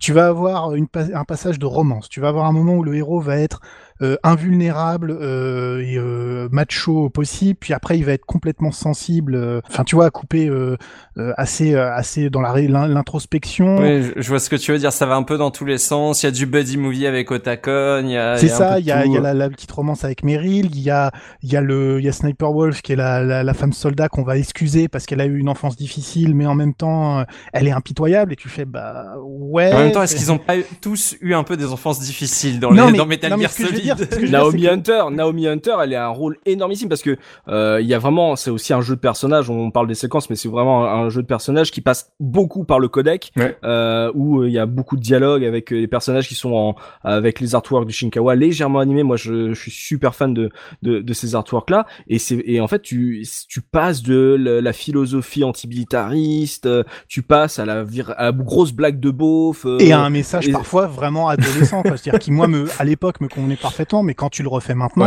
Euh, t'as quand même des trucs qui sont ultra gnangnans, quoi. Enfin, c'est, faut, faut vraiment être clair là-dessus. Ah, mais c'est très, mais, ah, et encore, c'est le plus soft des Metal Gear. hein. Enfin, Bah, j'ai pas fait les Ça, autres, je donc je peux pas te dire. Donc, euh, ça reste le plus, le, le, le, le plus, Le plus euh, compréhensible. ouais, le plus compréhensible, peut-être même moi le, le plus soft. Euh, Creepers, euh, toi, euh, l'écriture, euh, qu'est- qu'est-ce que, qu'est- est-ce que c'est passé ce, cette espèce de millefeuille de, de style et de, et de références différentes? Est-ce qu'au final c'est passé sur toi? Alors, Est-ce que tu l'as digéré? À l'époque, quand j'avais 13 ans, moi j'étais ultra fan. C'est-à-dire que, et c'est pour ça que je, remets entre guillemets un petit peu au moment où j'ai découvert le jeu, c'est-à-dire que d'habitude les scénarios de jeux vidéo, t'avais quasiment rien. Je veux dire, t'avais avais des RPG des fois qui étaient très écrits avec beaucoup de personnages, etc. Mais en termes de jeux d'action, on avait soit des jeux d'action vraiment tout bêtes où euh, d'un point A à un point B t'allais tuer un méchant. Là, t'avais quand même une volonté de raconter quelque chose d'un petit peu plus poussé. Et même si effectivement on était sur quelque chose d'extrêmement et encore maintenant, tu vois gnangnan, même dans le Metal Gear Solid 2, il y a quand même des, passages très euh, très fleur bleue, débiles. Euh, et effectivement, dès le début de Metal Gear Solid 1, quand il présente les personnages, c'est directement les blagues de beauf où il va essayer de draguer euh, au chausse-pied les, la première gonzesse qui passe, quoi. Mais c'est vrai que ce qui, est, ce qui est assez intéressant avec Kojima, c'est que t'arrivais à passer de moments un, un peu débiles, c'est-à-dire le moment où les mecs ont mal au bide, où t'as le, le mec qui finit par se faire déshabiller, il a le cul tendu avec l'espèce de mosaïque, machin. Mmh. Euh, et d'un seul coup, t'as une scène, pas moi, que je trouvais encore même maintenant très poignante avec Sniper Wolf quand elle meurt. Je trouvais que c'était quand même des moments où je m'y attendais pas d'avoir des méchants, où tu peux t'attacher, hein, entre guillemets, d'avoir tué un méchant. Le fait d'avoir de l'empathie pour ces personnages-là. Je suis né sur un champ de bataille. J'ai été bercé par des coups de feu, des sirènes et des cris. Chaque jour, on nous chassait comme des chiens. D'un taudis à un autre. Chaque matin, je me réveillais pour découvrir famille et amis morts Et on avait des persos qui étaient quand même un minimum travaillés, où t'arrivais quand même à dire, voilà, t'es motivé par quelque chose pour arriver au bout de l'histoire. Et avec du recul, bien sûr, c'est pas forcément hyper subtil, qu'il y a des choses, le côté antimilitariste, euh, voilà, c'est pas forcément le truc le plus euh, léger du monde, mais c'est vrai qu'en 98 sur PlayStation, j'avais pas l'habitude d'avoir, genre Resident Evil, tu compares un peu le niveau quand même d'écriture de Resident Evil, je trouvais que t'es quand même un petit cran au-dessus, mmh. et on arrivait vraiment à être accroché malgré les retournements. Ah, euh, carrément, tu trouves que, d'accord, tu trouves que Resident Evil au-dessus parce que pour le coup. Ah non, non, non, non, non, non, ah, est en dessous. Ah oui, oui, pardon, euh, on s'est mal compris, d'accord. Oui, oui, j'ai eu peur. Non, non, je trouvais que justement on arrivait avec un Metal Gear et même à l'époque, je sais plus quand est-ce qu'est sorti Silent Hill, pour moi c'était un peu le double combo euh, Konami. Euh, l'année d'après, je crois. mais c'est vrai que Konami m'avait justement intéressé par le côté, on raconte vraiment quelque chose dans son dans son jeu et Metal Gear, malgré ses errances et son manque d'équilibre ou de, on va dire, de structure parfois, au moins il avait la volonté de faire quelque chose de autre, voilà, quelque chose d'un petit peu plus poussé. C'est un style, tu vois, que Kojima garde encore aujourd'hui et qu'il faut, sur lequel il faut, euh, tu peux adhérer ou pas du tout et, tout le monde peut. Et euh, je pense qu'il y a un consensus là-dessus, c'est que ça passe sur toi ou pas. C'est vraiment, euh, il va, il peut être super sérieux, mais en même temps, il va te faire, il va te mettre un humour d'ado et il y a un côté très. certains dessins animés japonais vont être séries d'animés, d'animation japonaise vont être très comme ça avec des trucs lourds, des thématiques super lourdes, mais en même temps, voilà, il y aura la, la kawaii girl qui va, qui va rigoler et des blagues machistes, etc etc. Mm. Il y a, il y a, il y a déjà en fait, j'ai envie de dire déjà dans MGS1, le style Kojima est placé et il, il, n'en a pas changé. Donc je pense pas que c'était un, un errement genre comme genre ton premier film où tu mets où tu fais tout, où tu veux tout foutre, où tu veux tout mettre. Là, il y avait vraiment en fait, il avait il avait son style, il en a pas vraiment bougé encore. Bah, je trouve que dans les autres, euh, à partir du, du 2, c'est quand même plus maîtrisé. Enfin sur sur le Metal Gear Solid 2, ça m'a moins choqué en fait. J'ai vraiment apprécié euh, le, le 2 plus que, que, le premier. Peut-être qu'il est moins ridicule, enfin moins burlesque sur certains aspects, plus plus réaliste ou plus plus sérieux. Ouais, je le trouvais pas burlesque moi dans le Metal Gear Solid 1, je, le trouve pas forcément burlesque. Bah, c'est pas forcément c'est pas forcément burlesque mais c'est il me donnait vraiment l'impression de partir un petit enfin c'est le mec qui va te qui va te dire 10 euh, idées à la minute et euh, si personne est là pour le cadrer, pour lui dire ah ouais mais attends, enfin faut maîtriser, euh, enfin faut, faut, pas aller trop trop trop loin dans le méta ou dans le dans les différentes directions. Euh, je pense, enfin voilà au combat par exemple de Psychomantis. Moi j'ai vraiment été réfractaire à ce passage là parce que j'ai ah ouais ah, c'est culte pour moi quoi, c'est vraiment. Ah non c'est ah ouais moi aussi c'est c'est extraordinaire. Ah, alors on a on a d'accord laissez laissez Biscotte finir, laissez-le s'expliquer. J'ai vraiment eu l'impression d'avoir un magicien devant moi où je voyais en fait tous les tours Et quand c'est comme ça, en fait, quand tu quand tu vois le magicien qui tire sans son mouchoir et que ah, tu sais que ça va ça va continuer tout ça, euh, ouais. euh, j'ai trouvé enfin voilà j'ai trouvé ça lourd. Ah, moi la, la, la, lecture de la carte mémoire, moi j'étais comme un j'étais mais comment il sait que j'ai joué à ça? Un truc de dingue, Alors ça se trouve, enfin comme je disais tout à l'heure, c'est peut-être dû dû à l'âge, mais quand il te dit ouais pose ton contrôleur par terre, je vais te je vais le faire bouger, je me suis dit enfin voilà j'avais compris euh, dès le moment où il a dit le mot contrôleur, j'ai compris qu'est-ce qu'il allait faire. Pareil pour la carte mémoire. De, de même que que enfin voilà euh, un autre exemple, euh, toujours avec Scomantis, quand il fait l'écran noir, euh, ça je trouve que c'est une super bonne idée. Mais en fait, le fait de rajouter idéo à la place de vidéo à la place, Ça, c'est que pour nous, apparemment. C'est que en Europe. ouais, bah oui, mais bon, je suis européen, donc j'ai fait un, je l'ai, je l'ai, je l'ai vu, j'ai, j'ai, Eh ben, moi, ça, nous, nous, on est, on, on est, on est quand même tombé dedans avec mon frère. Hein. C'est le côté genre merde. J'ai, j'ai touché le, mon écran cathodique dans ma chambre. Ouais, il y en a plein qui ont éteint. Ouais, ouais. j'ai eu si peur. Mais toi, il aurait laissé, il aurait laissé vidéo. J'aurais trouvé ça, c'était du génie. Le fait de, ra- de remplacer euh, vidéo par idéo. Alors, je sais pas si c'est une volonté de lui ou de quelqu'un d'autre qui a trouvé ça rigolo parce que euh, c'était proche de, de, de son, de son prénom. Mm. Mais je trouvais ça too much parce que ça, tout de suite, en fait, ça me décrochait du, jeu. En fait, enfin, il y a, plein de moments où en fait euh, le, jeu me, sortait. En fait, il, me- montrait en fait l'autre côté de, la, enfin, des facettes en disant c'est qu'un jeu. Et, euh, voilà, j'ai les idées et, euh, je, pars un peu dans tous les sens. Bah le c'est qu'un jeu en fait c'est ça que moi c'est un truc qui, qui est c'est pour ça qu'il est en fait le, jeu a beaucoup de ton c'est que sur le codec quand on veut t'expliquer un truc à faire en gameplay il y a pas de comme beaucoup de jeux PlayStation à l'époque de freeze entre Ouais, ils font style, Ouais, ouais. les mecs ils disent euh, si tu veux appeler le codec appuie sur la touche select Ouais, tu vois ils te ils te disent directement euh, t'es toujours dans un jeu en fait il- et même dans le 2 et ça continue comme ça avec ce ce côté euh, un peu euh, Deadpool on sait qu'on est dans un jeu euh, c'est quand il a envie il a besoin de te donner une information il te le donne comme ça Mais en et c'est fait, pour ça que ça- c'est super déroutant aussi. mais, mais, mais en fait, c'est, c'est juste la, la, la, le, le- ce que je disais tout à l'heure sur le fait que c'est, c'est un jeu pour ados, en fait, et Mm. pour, et pour, euh, pour enfants. Non, mais c'est vrai. En fait, quand tu regardes, moi, moi, c'est un truc, tu dis, j'ai beaucoup aimé à l'époque parce que j'avais 12 ans. Mais quand tu regardes aujourd'hui, tu fais, putain, il y a quand même des trucs, euh, c'est, j'ai, besoin d'autre chose maintenant, quoi. Et je pense que le fait que Biscotte soit plus âgé euh, au moment où il fait le jeu, c'est- ça traduit cet, effet-là. C'est Mm. vraiment, il y a, il y a des blagues potaches, il y a des blagues qui marchent comme euh, quand tu regardes un dessin animé le samedi matin en mangeant tes, tes cornflakes. C'est, c'est des trucs qui sont, C'est c'est bizarre parce que j'allais j'allais comparer justement ça à Batman Forever. Je me disais moi aussi quand j'avais 12 ans j'adorais Batman Forever. Oh la vache, mon dieu. Ah, on en est là. Ah, on, est, allez, on est dans le sale, ça y est, c'est exactement ça, parce que t'as ces passages. Mais non, mais en fait, t'as ces passages qu'on qu'on a cités tout à l'heure en termes de mise en scène où on est tous d'accord pour dire que ça parle à l'aspect euh, un peu fan, un peu plus âgé qu'on peut avoir, où on est capable d'analyser le, les références cinémato, tout, ce qui est fait dedans. Et c'est entrecoupé, et on revient toujours à ce millefeuille, et Biscotte a parfaitement identifié le problème, ces moments qui sont, où il y a des trucs qui, qui collent pas. Ça, parle à tout le monde, mais du coup, tu, te souviens de bonnes choses tu te souviens de mauvaises choses. Enfin voilà, il y a, la vision en fait du, gamin de 12 ans qui va surkiffer le jeu. Moi, je sais que en fait, ce que ce que les passages où en fait Kojima nous parle en fait du côté euh, euh, militariste, des armes nucléaires, en fait, de, de, de mettre carrément de la vidéo en fait de Mmh. de soldats de la guerre du Golfe. Moi, ça me parlait carrément en fait. Enfin, je, je, enfin, je replongeais dans le jeu à ces moments-là en fait. Je disais ah ouais putain, le mec il met carrément de la vidéo en fait pour pour euh, nous raconter des trucs et il a un, il a un très bon discours sur euh, sur toute cette partie-là. c'est clair. Mais quand c'est entrecoupé de d'un gros plan sur euh, Sniper Wolf et sur son sur son boule ou sur ou sur sa poitrine, là tu te dis mais non mais enfin qu'est-ce que tu à qui tu parles en fait à qui Ah enfin, bah moi j'avais 12 ans. Parlez à moi.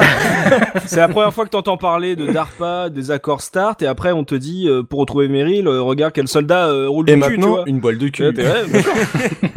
Donc effectivement, on est face à un, à un mélange un petit peu euh, étrange, mais qui, qui passe chez certains et qui passe pas chez d'autres. Euh, on l'a vu, c'est c'est vraiment moite moite pour le coup. On va on va départager ça en parlant de gameplay un petit peu enfin. Mhm. Euh, Est-ce que tu peux nous parler euh, bah, du style du jeu, de qu'est-ce qu'on peut faire dans le jeu parce qu'on n'a pas vraiment parlé. Qu'est-ce qu'on fait dans Metal Gear Solid? Alors c'est un jeu d'infiltration et d'action parce que quand même euh, il y aura il y a quand même une grosse euh, notion d'action dans le jeu. Donc c'est à la troisième personne vue du dessus. Euh, c'est euh, l'évolution de Metal Gear 2 sur MSX en, en 3D et comme personne l'a fait euh, on est bien avancé.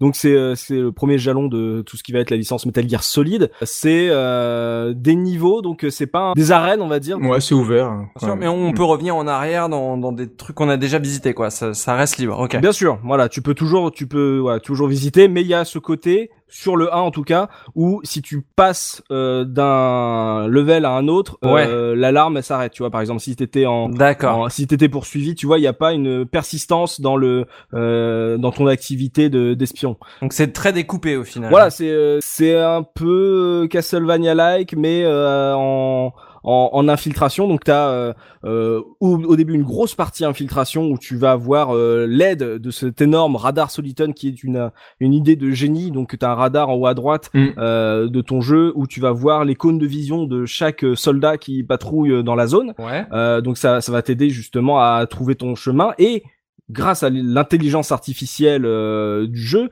tu vas pouvoir euh, manipuler, on va dire, euh, ces soldats en les attirant, en faisant du bruit, en frappant contre un mur. Ça, ils, vont changer de parcours, ou alors peut-être ça va être, ça va aller contre toi. Si tu vas marcher dans une flaque, tu vas faire du bruit, ils vont t'entendre, ils vont ils vont chercher du côté du son qu'est-ce qui se passe tu vois ils vont être en mode suspect euh, de en, en mode suspicion ou euh, des traces dans la neige ce genre de choses. Tu vois il y a en gros t'as un bonus et malus dans ce style de, de détection. Donc euh, ces soldats ont trois modes de détection. Soit ils savent pas que t'es là et, ils- et ils vont ils font leur patrouille euh, normalement. Soit ils sont suspicieux et donc ils vont te chercher. Tu vois il y a le, ce fameux euh, hein, ce fameux point d'interrogation euh, qui apparaît au-dessus du personnage qui qui est encore culte et qui qui euh, qui a été utilisé encore jusqu'à MGS5 Ouais. soit ils t'ont vu et là on passe en mode Comme on est sur PlayStation, on voit vraiment qu'il y a une énorme différence à ce qui se fera dans le 2, c'est que quand t'es en mode alerte, quand ils t'ont vu, on va dire t'as toute une brigade de 4-5 personnes qui va te foncer dessus. Ils savent déjà où tu es, même si t'as buté la personne qui t'a vu,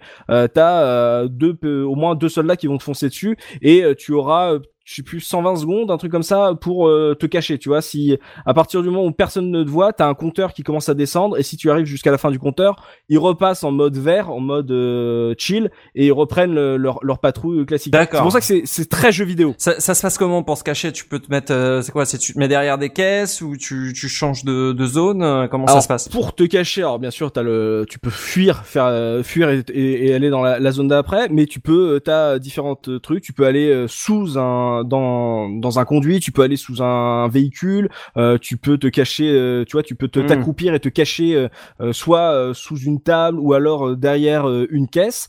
Et là, c'est là où tout le génie de MGS marche pour moi et fait que le jeu est encore très jouable aujourd'hui. C'est que les caméras sont irréprochables dans le jeu. C'est que Mm. euh, si tu te plaques contre un mur, au bord d'un mur, la caméra va automatiquement se mettre Hmm. dans le meilleur angle de vue pour te permettre de voir ce qu'il y a derrière. Et quand tu quand tu es en mode normal, la caméra est au-dessus de toi, euh, comme euh, MGS2, enfin euh, MG, MG2, Metal Gear 2, donc euh, euh, très classique pour un jeu tiré de l'époque 8 bits. Et en fait, tout marche. Si tu te mets sous une une voiture, tu passes en, en vue subjective, ou alors si tu rentres dans un conduit d'aération. Et conduit d'aération, on en a bouffé pendant 10 ans après, Mmh. et on pensait tous chez MGS quand on était dans un conduit d'aération. Tu passes en vue subjective, tu peux même activer la vue subjective si tu veux observer ton environnement. Et, Et, sur et- triangle. voilà, en appuyant sur triangle, tu peux regarder autour de toi. Donc en fait, la caméra est ton ami. Et à l'époque, c'est vraiment pas euh, une norme euh, euh, sur ces premiers jeux 3D. Et, euh, et donc tu vas avoir, euh, t'as pas énorme. Moi, je trouve c'est un des points forts, un, un des points faibles du jeu, c'est que t'as pas énormément de variété dans les ennemis. C'est-à-dire que les ennemis, au bout d'un moment, quand t'as commencé à bien prendre en main le jeu, les ennemis, t'en as pas si peur. Tu vois, tu peux, tu peux craindre les boss. Ah, D'ailleurs, j'ai une petite non. question piège pour toi. Dis-moi. On, on- on parle de d'ennemis qui te détectent, euh, donc euh, on a des phases de fuite, on a des phases où on va être plus offensif euh, pour pouvoir, euh, comme on a dit, s'infiltrer et, et, éliminer nos ennemis sur notre passage. Euh, Mhm. On se cache, on, on contourne, etc. Petite question piège. Est-ce que ça serait pas un peu Pac-Man quand même?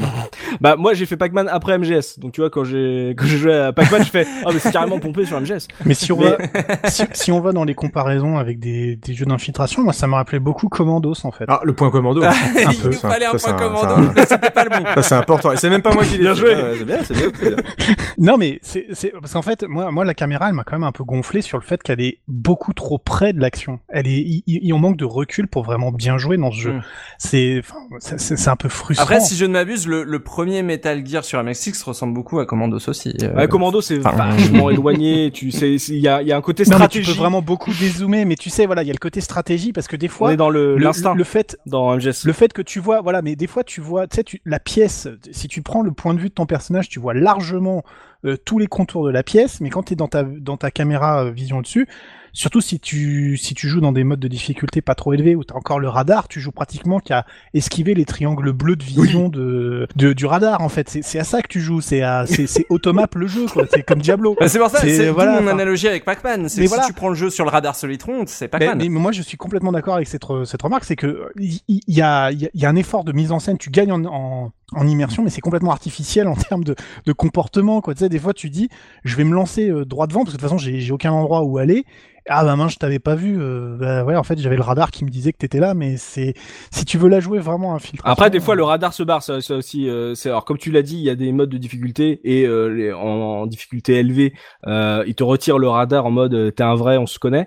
Mais euh, des fois, en fait, il peut y avoir, euh, tu peux être dans une zone où le radar est indisponible, ou alors c'est même toi qui le crée en balançant euh, une grenade, une, une chave grenade, etc. Donc, t'as beaucoup aussi de, gadgets à la James Bond à utiliser euh, pour te pour euh, répondre à on va dire à, un, challenge à une un obstacle qui se, se pose à toi. Mais moi tu vois le, le fait que à partir de MGS3 ils ont retiré le soliton moi j'étais perdu. C'est ça devenait encore plus compliqué genre MGS3 euh, si tu l'as pas en subsistance où tu peux bouger la caméra j'ai pas je passais 10 minutes dans les hautes herbes parce que je j'avais peur tu vois le, le pourcentage Ouais, de visibilité euh, ouais. pour moi c'est nu euh, c'est pas bien tu vois le soliton Ouais. ça, entre guillemets ça triche mais au moins euh, euh, tu sais que tu t'es fait voir ou euh, tu sais qu'on te voit pas après ça, on est sur sur PlayStation tu vois tu je sais que en y rejouant j'ai repensé au mois de 10 ans qui jouait et le mois de 10 ans qui jouait beaucoup plus en mode simu que moi aujourd'hui c'est à dire que en fait, tant qu'ils t'ont pas vu, ils t'entendent pas. Et tant que tu marches pas sur un truc qui doit faire du bruit,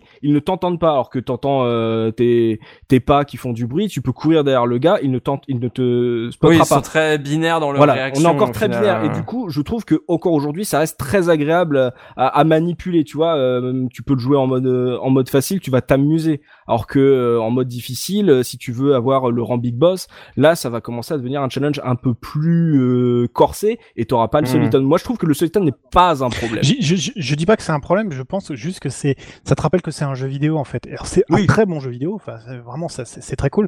Mais il y a des quand même des petits passages qui sont un peu frustrants où justement quand tu commences à essayer de faire le jeu euh, en mode euh, je suis trop fufu, t'as vu, euh, c'est, c'est- t'es- des fois c'est quand même hyper frustrant quoi. Ça tu, tu fais mais non tu m'as pas vu là, puis t'as d'autres fois il fait mais comment ça se fait qu'il m'a pas vu là, c'est pas possible. Enfin je veux dire je suis, C'est, c'est- je, je suis content d'entendre ça parce que alors moi je pour, pour nos auditeurs je n'aime pas trop Metal Gear Solid parce qu'en général je n'aime pas les jeux d'infiltration et vous décrivez actuellement tout ce que je déteste dans les jeux d'infiltration c'est l'injustice euh, de la caméra qui se passe pas bien que tu peux pas voir le bon ennemi ou que tu peux pas deviner quand il Ah, mais arrive Mais je trouve que je trouve pas que ça soit, je trouve pas, je trouve pas le jeu injuste moi justement. Et le et le côté effectivement, ça nous rappelle que c'est un jeu vidéo. Ça fait partie aussi des, des thèmes récurrents de Kojima qui justement à, à aucun moment lui il cherche à, à faire oublier que les Metal Gear sont des jeux vidéo d'ailleurs. Je suis d'accord. Et Mm. ça fait partie des thèmes même dans le 2, ça en parle énormément et la place du joueur dans les jeux de Kojima est hyper importante. d'accord Et c'est pour ça que, comme pour Enfa, moi, le, le côté justement jouer grâce au Soliton et jouer avec les soldats, ça fait partie justement de, du délire des Metal Gear, c'est de s'amuser avec les ennemis. Et moi, d'ailleurs, plus les, les ennemis sont intelligents dans les jeux, plus ça me saoule. Je veux dire qu'il laisse un petit aspect euh, bac à sable euh, dans l'infiltration Voilà, moi ça me permet de, voilà, c'est ça, ça me permet de jouer avec les ennemis et pas de, ça serait trop réaliste à un Mm. moment, bah, on n'arriverait même pas à avancer. Je veux dire, Mais vois, tu vois, on a, il y a eu cette guerre euh, quelques années plus tard quand Splinter Cell est sorti. Ouais. Splinter Cell est infiniment plus jouissif en termes d'infiltration que Metal Gear. ok Mais vraiment, c'est-à-dire, enfin pour moi, Ah, c'est, moi, je trouve pas. Pour moi, c'est. Bah, j'ai toujours préféré Metal Gear à Eh ben, moi, Cell, j'ai moi- détesté. moi, pas du euh, tout. oula oula alors on rentre dans un débat Après, oui, c'est c'est le débat. Oui, voilà, c'est oui, le, débat.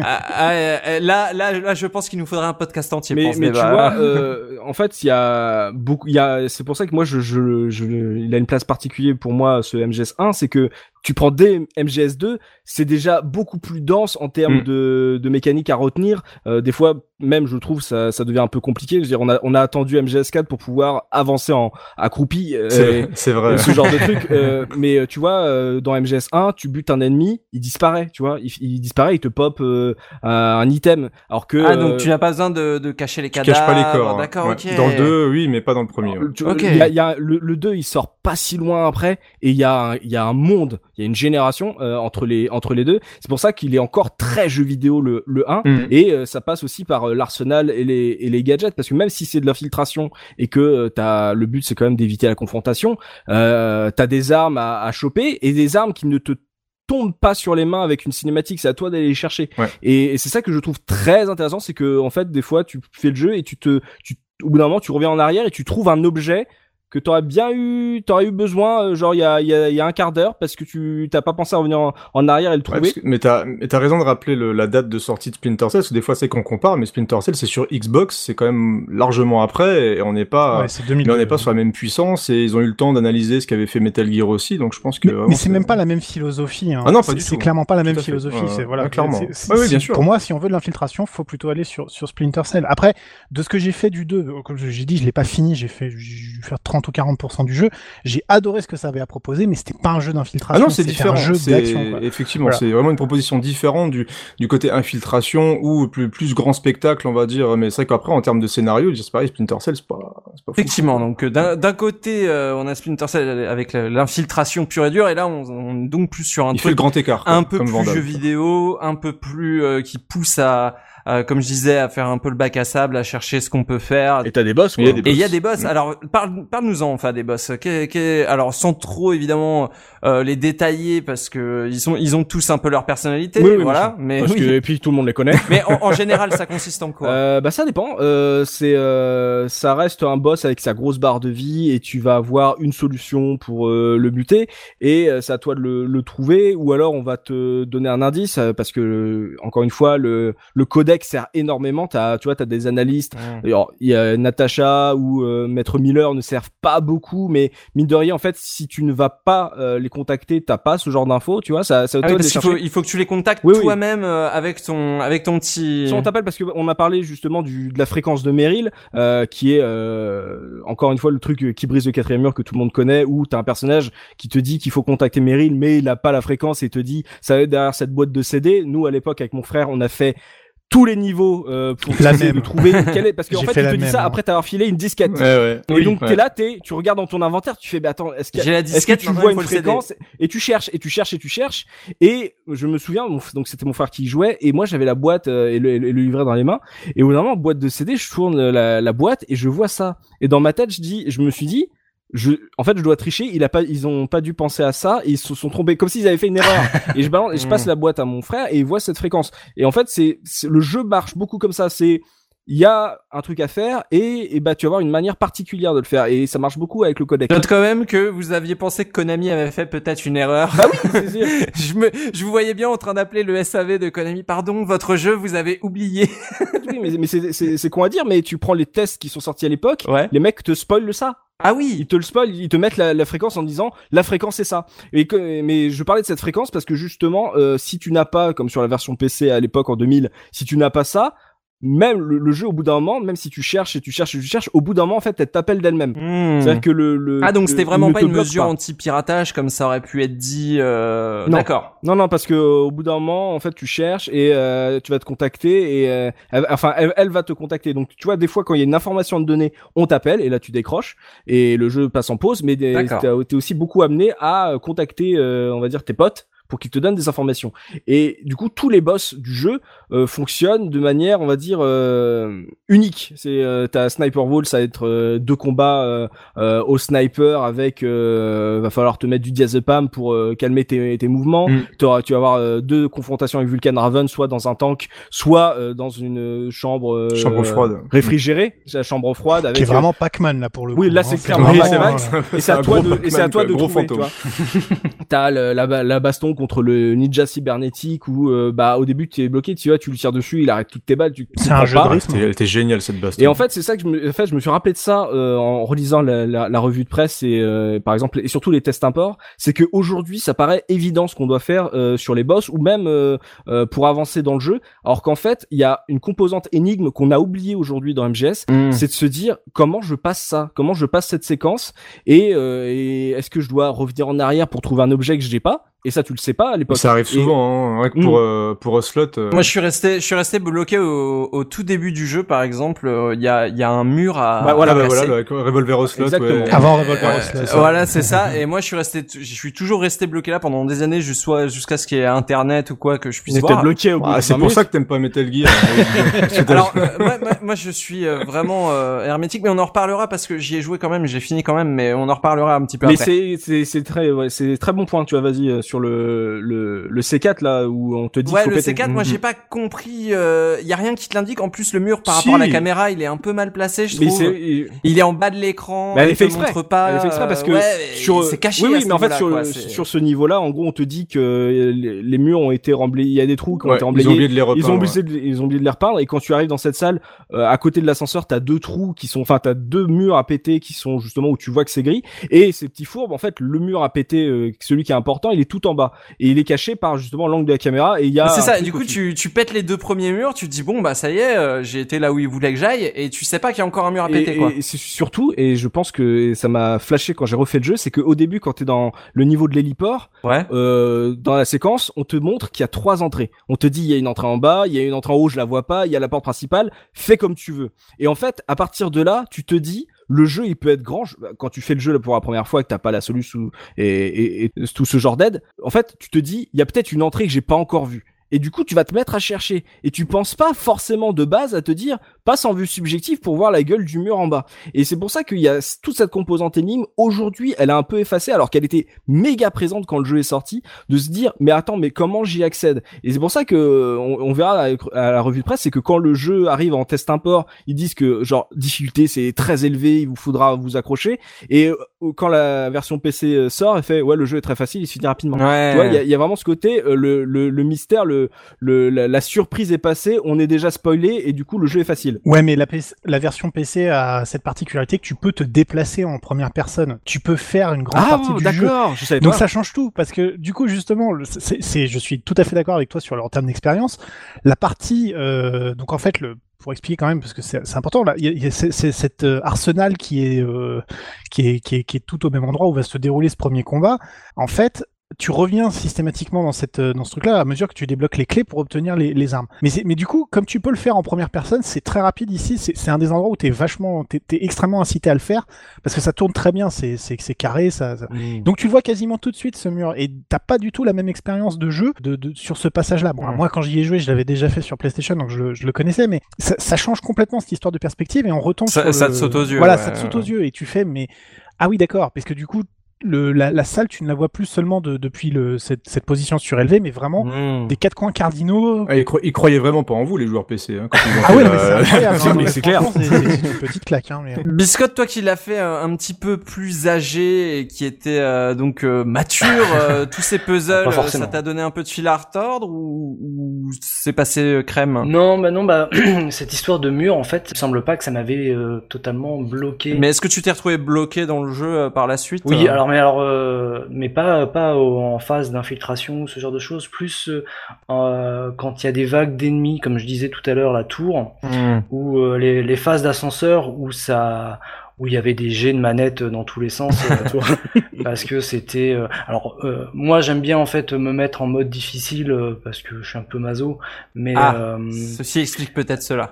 Peut-être, euh, mais euh, ouais, c'est plus ces, ces, ces phases-là. Pour la petite anecdote, là, on parlait de- du, du codec de, de Meryl là, tout à l'heure, ça m'a fait repenser en fait qu'à cette époque-là, bah, j'étais, enfin, comme j'avais, euh, je l'avais piraté euh, avec une version que j'avais louée en, maga- en, en boutique, bah pareil, j'avais pas la jaquette et j'étais bloqué parce que je faisais le tour du, des niveaux et je trouvais pas ce foutu CD. Mhm. Et pour la petite anecdote, en fait, c'était un samedi, le matin, j'y jouais, j'étais toujours bloqué, ça m'a commencé à m'énerver. Oh non, me dis Et- pas que t'as fait toutes les fréquences. C'est faisable. ah, Non. non, non. Nous on l'a Oh la fait. vache. Nous on l'a fait avec mes cousins. moi, moi, moi, je l'ai fait avec mes cousins. Ah la vache. De 140.00 à 140.15, on l'a fait. Il l'a débloqué hier. Est-ce que est-ce que t'es- est-ce que t'as trouvé Rire et Chanson euh, ça se trouve, tu peux trouver des, euh, des, des, des easter eggs de, de Kojima. Il y a une fréquence de Kojima, oui, effectivement. Des développeurs. hein. Ah. Il va être obligé de le ben refaire, voilà. euh, enfin, il le savait pas. Ouais, je savais pas. Le, le samedi après-midi, euh, ma sœur se mariait et euh, en fait de la mairie à l'église, il y avait tout un cortège. On, on marchait en fait, on devait aller à, à l'église et on est passé devant une boutique de jeux vidéo et, euh, et je me suis arrêté devant cette boutique. Je me suis dit oh putain c'est pas vrai et euh, je suis rentré dans la boutique et j'ai vu en fait j'ai regardé la jaquette derrière. Je suis, oh merde c'était ça. Ah, la, la révélation en plein mariage. euh. Et voilà, et je suis ressorti, j'ai demandé, euh, j'ai demandé à mes, à mes parents en fait un, un crayon pour noter la, la, la ref. Et puis, bah, comme on était dans un mariage, personne n'avait pris d'affaires. C'est ça. Donc personne n'avait crayon. Donc j'ai passé Et l'après-midi. ils pleuraient à l'église, ils pensaient qu'ils étaient émus pour le mariage. mais non. oh là là, j'imagine biscotte. Quelqu'un a un crayon, ouais. plaît, vite 140.15, J'ai appris par cœur, je la connais par cœur maintenant, donc- 140.15. Ah super. Non mais ok, euh, d'accord. Alors justement, tu parlais des, des, des phases avec les ennemis. Je vais revenir envers Enfa. On a parlé de de comment ça bouge. On a parlé un peu des gadgets. Comment comment ça se passe le tir? Comment on vise Euh, Est-ce que c'est similaire à Resident Evil ou plus à Tomb Raider Comment comment ça se passe? Parce que moi je euh, j'ai pas joué à la version PS1. Euh, je sais pas trop euh, comment comment, comment se passe. Est-ce que c'est est-ce que c'est gérable? Sur le 1, on est plus sur un Resident Evil like. Ouais. Euh, C'est-à-dire que euh, il y a des, alors il faut, il y a pas, un- il y a pas vraiment un mode euh, braqué. Ouais. Euh, C'est-à-dire que le bouton pour braquer, pour tirer, c'est le même. Ouais. Euh, du coup, il y a, il y a tout ce côté pression à, à comprendre et qui, dans le 2, moi, me fait péter des câbles, genre à garder le, le flingue braqué à avancer. Euh, Il y a déjà ça dans le 1, mais comme c'est un jeu assez simple dans l'infiltration, tu l'utilises pas beaucoup, à part dans la tour, si tu veux courir avec ton FAMAS en tirant en même temps. Euh, du coup, par exemple, le SOCOM, euh, le flingue de base que tu trouves dans, dans un camion, euh, tu appuies sur carré, il va braquer. Si tu, si tu, après tu bouges les flèches, il va commencer à bouger. S'il y a un ennemi à, à portée de tir, Snake va se caler dessus. Ouais. Et après, tu relâches carré pour tirer. Tu vois, c'est comme si t'étais, euh, t'avais Hmm. le doigt sur la détente. Il y a pas mal de trucs. Par exemple, si tu pars, euh, si tu équipes le sniper, tu passes tout de suite en vue sniper. Ah. Euh, donc ça, ça peut être assez compliqué. T'es obligé de dé, déséquiper le Et sniper. t'as quoi T'as un, un inventaire quand tu mets sur pause et ça se passe comment? Euh, non, non, c'est les gâchettes en fait. Soit euh, t'as l'équipement, l'équipement rapide, c'est R1 et L1. Donc à gauche c'est les, c'est les objets, à droite c'est les armes. Ouais. Et si tu appuies sur R2 et L2, c'est là c'est tu passes en revue euh, sur les côtés euh, les armes ou les items que tu as en ta possession et euh, tu scrolles avec les flèches pour, c'est ce pas trop long ça dans l'action euh, d'arriver à se Non, repérer. c'est euh, hyper rapide. Ok. en fait. C'est vraiment très rapide. C'est hyper intuitif. T'as pas de menu inventaire en fait. Tu mets pas pause inventaire. Ok. Ouais, justement, c'est hyper intuitif, ouais. Et c'est une jouissance, c'est une jouissance d'entendre ces Ouais, bruits. c'est génial, Enfin, ça, Moi, je, je- le fait de faire défiler l'inventaire juste pour le plaisir d'entendre les tin tin tin tin, mais c'est c'est trop bien. Enfin, je veux dire, c'est. Enfin, il y a, il y a un vrai plaisir à se sentir. euh, Attends, je suis en train de courir avec la petite démarche de. Moi, j'adore la démarche de, de Solid Snake. Bon, je, je sais pas si je l'ai, je l'ai pas dit, mais moi, je, moi, j'adore l'animation de, de, de marche dans, enfin, de course un peu, un peu marathonien. Tu vois, tu sais, on va aller vite, mais pas trop parce Mm. qu'il va falloir euh, le faire pendant 12 heures, quoi. Et, et t'as, t'as ce travail, tu fais ton, ton, ton, ton petit inventaire et tout machin. Voilà, c'est exactement ce que je voulais faire. Je suis posé là où je veux, je sors mon PSG1, je m'allonge automatiquement, ça zoome. Ok, je remonte, le, mon personnage se relève dans une animation aussi très, euh, très fluide. Mm. C'est au contraire, ça, ça, là pour le coup, en termes de gameplay, c'est absolument, euh, absolument parfait. Quoi. C'est, c'est juste ce qu'il faut. Il y a des fois un peu de manipulation quand tu cherches. Tu fais, euh, t'as tourné trois fois, puis t'es, ah mince, oui, c'était celui-là que je voulais. mais, mais quand même, quoi, ça, c'est, c'est, c'est hyper plaisant, quoi. Enfin, c'est, moi, moi, moi, Et j'adore. tu vois, J- Jarfo, Jarfo a dit PSG1 et c'est un truc euh, qui m'a, qui me frappe, c'est qu'en fait, je me rappelle des noms de toutes les armes du jeu. Ah ouais. Tu vois, c'est pas juste la mitraillette ou le sniper. oui, c'est le c'est SOCOM, le, le PSG1, le FAMAS, le, SOCOM, ouais, c'est ça, Stinger. ouais. Je, je retiens Et les en noms. plus, ce qui est bien, c'est qu'ils ils ont séparé la partie euh, arme de la partie euh, gadget, enfin entre guillemets gadget à côté, avec tout ce qui est ration, c'est sur euh, L1 et L2, Mm.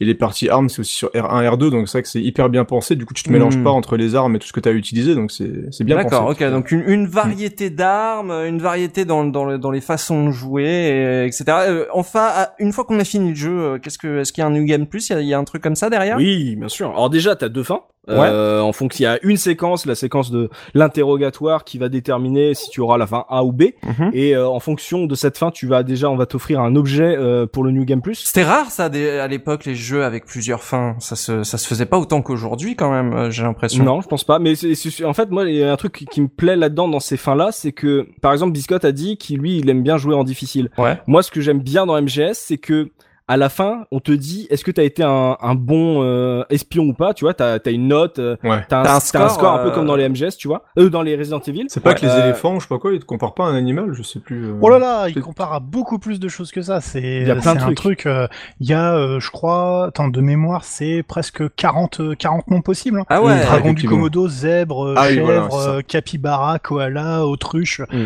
T'as as des conditions dans tous les sens. Hein.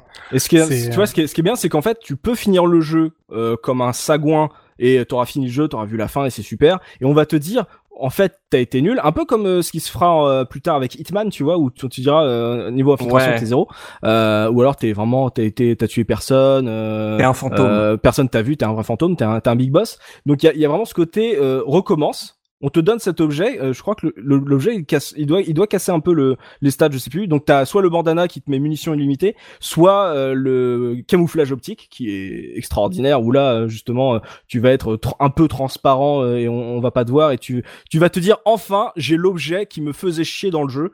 Euh, quand bah, par exemple la séquence de l'ascenseur dont pas évoqué un peu Biscotte et que qui est l'objet qu'a qu'a Otacon pendant l'aventure, le lâche et il se cache en, en camouflage optique ou mais même le ninja, tu vois, le camouflage optique, t'as envie d'avoir ce camouflage optique. Et quand tu peux enfin le faire, tu vois, en New Game Plus, t'as, t'as, t'as ce, t'as ce cadeau-là. Mm. Et t'es poussé en fait à faire mieux. Et comme le jeu, au bout d'un moment, comme t'as compris, on va dire les énigmes et que tu peux le faire, tu peux le faire beaucoup plus rapidement. Et tu te dis, en fait, j'ai pas besoin de, te- de tuer euh, les ennemis, je vais pouvoir euh, passer à côté. Et, et en fait, c'est pour ça, le, le jeu te récompense petit à petit. Et je l'ai fait des dizaines de fois Ah ouais. sans me dire que j'aurais un meilleur score. En fait, c'est juste parce que au bout d'un moment, tu te, soit tu te donnes un challenge en disant, je vais tuer personne, je veux le rendre big boss, et t'es, et t'es contente à la plus grosse. Soit euh, tu veux juste jouer avec le camouflage optique ou alors avec le costume de de James Bond que Ouais, t'as, j'allais dire, il y avait tu un fais- smoking. Ouais. Ouais, t'as, tu peux. Ah, il y a plein, de plein de trois trucs fois. à débloquer Ouais. du coup. Il y a des, euh, il y a des cadeaux à refaire, et même sur les, les missions VR qui sont euh, dans le menu, c'est t'en as que 10 dans la version de base, et c'est en gros au début tu penses que c'est un tuto, mais après tu peux les faire de plus en plus rapidement, et après tu peux les faire avec des guns, et après t'as des, tu dois les faire. C'est quoi C'est dans les environnements du jeu C'est Non, c'est les environnements numériques, tu vois, c'est c'est très bateau. ah genre fil de euh, fer. euh, Voilà, fil de fer noir vert avec euh, juste un objectif, c'est pour apprendre les bases du jeu. Et, et même même là, en fait, à chaque fois que tu, tu peux le refaire mieux. Et ça que j'aime bien dans cette philosophie, c'est euh, faire, c'est pour tout le monde, et refaire mieux. euh, là, du coup, il va falloir du J'avais entendu parler de, pour finir sur ce qu'il y avait un petit peu à faire en plus, j'avais entendu parler de photos euh, de fantômes à prendre. Est-ce que, est-ce que ça te parle? Bah, c'est le- l'appareil photo, c'est également, alors je sais plus comment on l'obtient par contre, c'est également un, un objet bonus qu'on te donne à la fin. Je crois qu'il est caché en fait euh, dans une des maps. Enfin, je, je me rappelle plus exactement, mais je crois qu'il est caché en fait. Et euh, moi, je sais que je l'ai jamais trouvé. Et quand on m'en a parlé beaucoup plus tard, en fait, en me demandant si j'avais trouvé les fantômes, je lui disais mais j'ai jamais eu d'appareil photo. Bah, et- moi, je, je l'avais, mais je l'utilisais pas parce que les photos prennent une place énorme sur la, la carte mémoire. Ah. Et, euh, et en fait, je, je mais en, et en gros, il y a, ils ont caché euh, euh, dans les niveaux euh, les photos des, des développeurs et que tu ne vois que quand tu regardes les photos euh, que tu as prises avec la caméra. C'est, c'est vraiment un, un egg qui est très, qui, qui a continué après jusqu'à MGS4, je crois. Je suis pas sûr qu'il soit, Ouais. qu'il est dans le 5. Et, euh, et ça, c'est vraiment un, un cadeau euh, bonus pour ceux qui savent, mais après, je me suis jamais amusé. Ouais, je me suis jamais amusé à tous les Il y en a 43 quand Ah ouais, hein. t'as pas fait la, le- la chasse au Pokémon non, Snap mais il y a pas de euh, trophée à l'époque. Qu'est-ce que je, je m'en fous, tu vois. Je peux Ah mentir. ouais, dans la, non, mais dans la ça. cour de récré, je peux mentir. Je fais, ouais, je l'ai fait, je l'ai fait. Ouais, c'était sympa. Ouais, Ouais. fout. C'est marrant parce que je- j'entends enfin, j'entends enfin parler de, enfin finalement de, en tant que très très gros fan et euh, en disant qu'il l'a refait et tout, etc. Et en fait, c'est- exactement pour moi la même chose que pour Deus Ex, quoi. C'est Mm. c'est le truc, c'est tu fais, j'ai envie de le faire et le jeu valide Ouais. je l'ai fait d'une certaine façon. Et ça, c'est super important. montre un intérêt d'avoir refait. Mm. voilà, c'est ça. C'est pas seulement le fait de se dire je vais marquer un score, c'est le fait de dire ouais, tu l'as fait d'une certaine façon avant les achievements, avant tout le tout le délire qu'il y a autour de ça. Et puis surtout, les conditions sont vraiment très très dures. Quoi. Enfin, je je je- il faut, faut vraiment euh, se rendre compte que le fait de, de pour avoir le rang big boss euh, de fin. On est quand même sur, un, sur une notion de finir le jeu en moins de 3 heures, en difficulté extrême, en mangeant maximum une seule ration, pas plus de 4 alertes et moins de 25 kills. Ah. C'est énorme. Enfin, J'ai envie de faire ça. voilà. Enfin, faut, vraiment. C'est quand euh, même la pire partie de Pac-Man du monde. Non mais Surtout que t'as cette stat quand t'as fini le jeu. ouais, tu, tu le sais pas au tout du long. Ah T'as ouais. aucun moment moyen de te- vérifier que. On te dit pas, euh, hein, hein. Et alors par contre, à l'inverse, t'as des t'as des trucs, des rangs qui sont complètement débiles. Tu sais, du style euh, si t'as mangé plus de 130 rations, par exemple. Ah, ouais, Tu vois, le truc que tu fais jamais. T'es quoi, t'es éléphant, pour- hippopotame? Alors dans l'ordre, ça doit être euh, baleine, mammouth, éléphant, cochon. Tu vois, je l'ai sous les yeux là. Tu vois, c'est voilà, c'est ça. C'est Excellent. vraiment. Et tout est tout est validé quoi. Non non, c'est c'est vraiment cool. hein. T'as la même chose si tu passes plus de 18 heures à finir le jeu avec des trucs à base de paresseux, de pandas. Enfin Ah voilà. c'est- Tu, tu, Non, Creepers, tu avais cool. fini combien de fois toi à l'époque euh? Alors moi je l'avais fini jusqu'à réussir à avoir le smoking parce que c'était le truc que je voulais vraiment. Ça fait partie vraiment des, des rares jeux que j'ai refait vraiment beaucoup de fois pour essayer de débloquer pas mal de trucs. J'avais pas eu le camouflage optique de mémoire. Moi je m'étais arrêté au smoking. Ok. Donc, euh, mais ça, c'est un jeu qui est extrêmement généreux. Ça fait partie aussi des, des choses à- qu'on peut laisser à Kojima, même si qu'on soit euh, adepte ou pas de, son style de jeu. C'est que le mec, à chaque fois, quand il fait des jeux, voilà, il te propose énormément de choses à débloquer. L'histoire des fantômes, euh, tout ce qui est justement dans les rangs, les choses que tu vas débloquer en terminant le jeu plusieurs fois. Enfin, ça fait vraiment partie du truc. Et c'est vrai que le, smoking, une fois que je l'avais eu, je l'ai refait une dernière fois. J'étais content parce que j'avais la classe à la James Bond. Je dis, hop, ça suffit. Écoute, euh, avant de passer, avant de passer à l'esthétique, je vais juste faire un petit point sur euh, Twin Snakes parce que alors pour le coup, moi j'ai pas fait MGS1, j'ai fait seulement Twin Je sais pas s'il y en a qui l'ont fait euh, le remake. Moi, je l'ai fait. Moi aussi. Euh, bah tiens, euh, vous allez peut-être pouvoir euh, commencer à dire ce que ce que vous en avez pensé en termes de, de gameplay d'univers. Est-ce que selon vous c'est un bon remake ou pas sur cette simple question? Bon remake ou pas bon remake? Euh, Enfin par exemple. Euh, remake graphique cool. Euh, c'est le premier jeu que j'ai acheté quand j'ai récupéré une euh, GameCube. J'étais content de le refaire parce que ça faisait longtemps que j'avais pas fait MGS et du coup d'avoir des graphismes euh, de l'ère PS2 euh, GameCube c'était bien. Euh, mais avec le temps en fait je le fais pas euh, parce que je pense en fait je Hmm, C'est très bien d'avoir apporté des améliorations qu'ont apporté euh, MGS2 dans le dans la série, mais je pense que si Kojima l'avait fait en disant euh, ap- après avait fait un remake après MGS2, euh, le jeu aurait pas du tout la même gueule et du coup euh, je parle même pas de, de tout ce qu'il y avait eu comme polémique sur les, la mise en scène qui était encore plus what the fuck euh, ça je m'en fous un peu euh, c'est c'est pas grave Bah, de ce que j'ai compris, il avait refilé les cinématiques à un copain à lui, euh, réalisateur. Kitamura, ouais, c'est ça. euh, réalisateur de Versus. Ok, ouais. d'accord. mais c'est- moi ça me- ça tu vois c'est- c'est- c'était pas un problème pour moi je- il, il avait Ça pas pas choqué.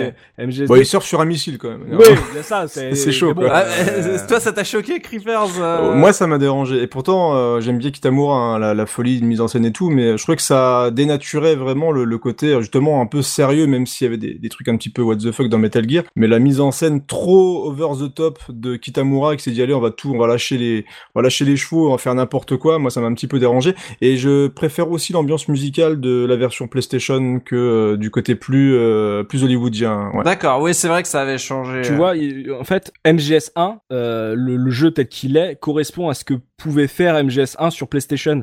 Le fait que tu rajoutes le confort euh, et les ajouts de MGS2 sur MGS1, ça rend pas le jeu meilleur. Tu peux le dire qu'il il sera plus confortable. Ça permet aux gens qui ont une GameCube de, de, de jouer à ce jeu-là, de découvrir cette histoire. Mais MGS1, en fait, se suffit à lui-même comme il est parce qu'il a été pensé il, avec il ses avait pas besoin limitations. de remake, ouais. Voilà, tu vois, il, est- il a été créé avec ses limitations. Et s'il avait, euh, et en fait, toutes les, tous les apports de MGS2 ne servent pas à grand chose sur MGS1 parce qu'il n'était pas pensé pour ça. Je suis d'accord- je suis d'accord avec la Par défense. peut-être euh, donc euh, l'aspect graphique quoi mais euh, mais ok bah moi pour le coup euh, je- c'est comme ça que j'ai découvert parce que la version justement PS1 me laissait pantois j'y arrivais pas je trouvais que le gameplay était trop un peu trop rigide et tout ouais il y a un truc pour me moquer de mes potes euh, quand ils me parlaient de Metal Gear Solid et que je leur disais que c'était nul euh, je prenais je prenais Solid Snake je l'allongeais et je faisais la coupole en tournant le stick euh, je disais ouais il est super ton jeu mais euh, pour le coup euh, j'ai mis longtemps à m'y mettre et Et c'est un fan de Sonic qui dit ça. ah bah ouais, moi il fallait que je fasse des spin dash avec Snake, euh, tu crois quoi Et- Mais euh, le, le- la version GameCube m'a permis de me mettre à la série en général. C'est avec euh, vraiment avec cette version que j'ai fini pour la première fois MGS et que j'ai enchaîné tout de suite avec le 2 parce que très très vite. Et je trouve que pour découvrir la série, il est peut-être un petit peu plus confortable comme tu disais, Mmh. Euh, mais c'est surtout du confort en fait parce qu'il ajoute pas grand chose, il change rien au Si, final. il y a une GameCube Ouais. à la place Non du mais Play, euh, merci. euh, moi en fait euh, le Twin Stack pour moi c'était juste un- une refonte graphique et était- c'était basta en fait à l'époque quand il est sorti parce que j'avais une GameCube mais le jeu m'intéressait pas du tout parce que j'avais l'impression que c'était vraiment qu'une refonte graphique. Ouais, Là en fait pour le podcast j'ai euh, j'ai- je me suis intéressé au jeu parce que euh, parce que j'ai voilà j'ai appris des trucs quand même euh, assez assez intéressants et euh, dans dans la version GameCube on pouvait passer par dessus les rambardes. Oui. En fait toutes les mécaniques qu'on a dans le dans le 2 Oui oui. Mhm. elles sont dans le 1, mais ça pète carrément tout le, enfin des, des phases du jeu. Ouais, ça être le jeu. Bah, le jeu est plus facile, hein. Le jeu est plus Ouais, parce facile. qu'en fait, la, la, la, dans la toute première partie, en fait, on est obligé de passer par des euh, les systèmes d'aération et faire le tour, en fait, et c'est là qu'on découvre en fait les tanks pour la première fois et on fait tout le tour. Alors que dans le 2, bah, tu, tu sautes par-dessus la rambarde et puis tu accèdes directement à la porte. euh. En fait, c'est là où tu vois qu'ils ont pas repensé le, le, le jeu en fonction du gameplay. quoi. Alors pour pour la défense du jeu, le fait de pouvoir t'accrocher au, ram- au rambarde, il ne te l'explique qu'après avoir euh, fait toute la séquence dans le conduit. D'accord. Euh, donc euh, tu peux pas, enfin, sauf si tu le sais déjà à l'avance évidemment. Mais euh, si c'est la première fois que tu joues, tu, tu te fais le conduit jusqu'à ce qu'on t'explique. Eh regarde, au fait, tu peux faire ça avec les Mais rambardes. là où t'as raison, c'est que ça permet pour ceux qui avaient envie de faire le 2 et qui l'avaient, qui l'avaient pas fait, de le découvrir peut-être dans des conditions pour des gens qui voulaient pas, justement, à l'époque, il y avait peut-être moins de rétro gaming, Oui. se replonger euh, dans la PlayStation pour pouvoir relancer le jeu et recomprendre l'histoire. Parce que quand t'arrives dans le 2 euh, et que tu connais pas forcément les personnages et tout, ça peut ne pas être évident, et de toute façon, comme dans tous les Metal Gear de toute façon. Mais au moins, c'est plus agréable pour certains de se relancer avec euh, une refonte graphique. quoi. Pas- C'est pas une honte, mais Ah non, pas du tout, hein. au- au- Aujourd'hui, j'ai plus de plaisir à me lancer dans l'original que dans ce remake. J'ai pas un grand souvenir. Ok, bah ça se comprend. euh, Si vous y a- si vous avez tous connu l'original, euh, effectivement, euh, le, le remake peut vous paraître euh, peut-être un peu un peu superflu euh, à côté euh, d'un d'un jeu qui tient euh, déjà bien la route euh, tout seul. Bah justement, euh, Je peux, je peux juste rajouter une- un dernier truc Vas-y, parce que, euh, enfin, c'est, euh, euh, j'ai j'ai fouillé un petit peu et euh, j'ai trouvé des, des choses intéressantes sur sur la, la collaboration entre euh, entre Konami et Silicon Knight. Oui. C'est que euh, donc Konami, en fait, ils avaient découvert Silicon Knight par Eternal Darkness. Ouais, c'était un jeu d'ailleurs où il y avait euh, où il y avait déjà du cassage de quatrième mur, Mhm. enfin où il y avait aussi Oui, euh, bah du oui. cassage de, de quatrième mur. Ils avaient ils avaient repris des trucs un peu à, à la Metal Gear Solid euh, dans leur idée. Et l'idée de, de Konami, en fait, avec avec donc ce, ce remake, c'était déjà de sortir un vrai Metal Gear Metal Gear Solid sur sur GameCube. Ouais. Mais c'était que de, de continuer la collaboration plus tard. Et dans l'esprit de, de Konami, c'était de filer en fait un Silent Hill à Silicon Knight. Ouais. Et. Silicon Knight a décliné en disant qu'il préférait bosser sur To Human. Ah, ah dommage, ça, ouais. raté. Ouch. Dommage. euh, et euh, et t'avais d'autres infos euh, par rapport à ce Twin Snakes, euh, Biscotte? T'avais t'avais récupéré d'autres infos par rapport à ça? En fait, euh, Silicon Knight euh, n'ont pas vraiment été, euh, enfin, ils ont été exécutants sur ce projet. Ils n'ont pas vraiment, euh, parce que, enfin, voilà, il y avait euh, Nintendo, il y avait euh, Konami, il y avait l'équipe de, de Kojima et euh, il y avait, euh, Zéro liberté, du coup. voilà, il fallait vraiment que que tout. Oui, ils ont tout été faiseurs, euh, et, euh, et en fait, ça a été plus un, un travail labo- laborieux que que vraiment un- une participation. Enfin, bref, ils ont vraiment pas fait grand chose.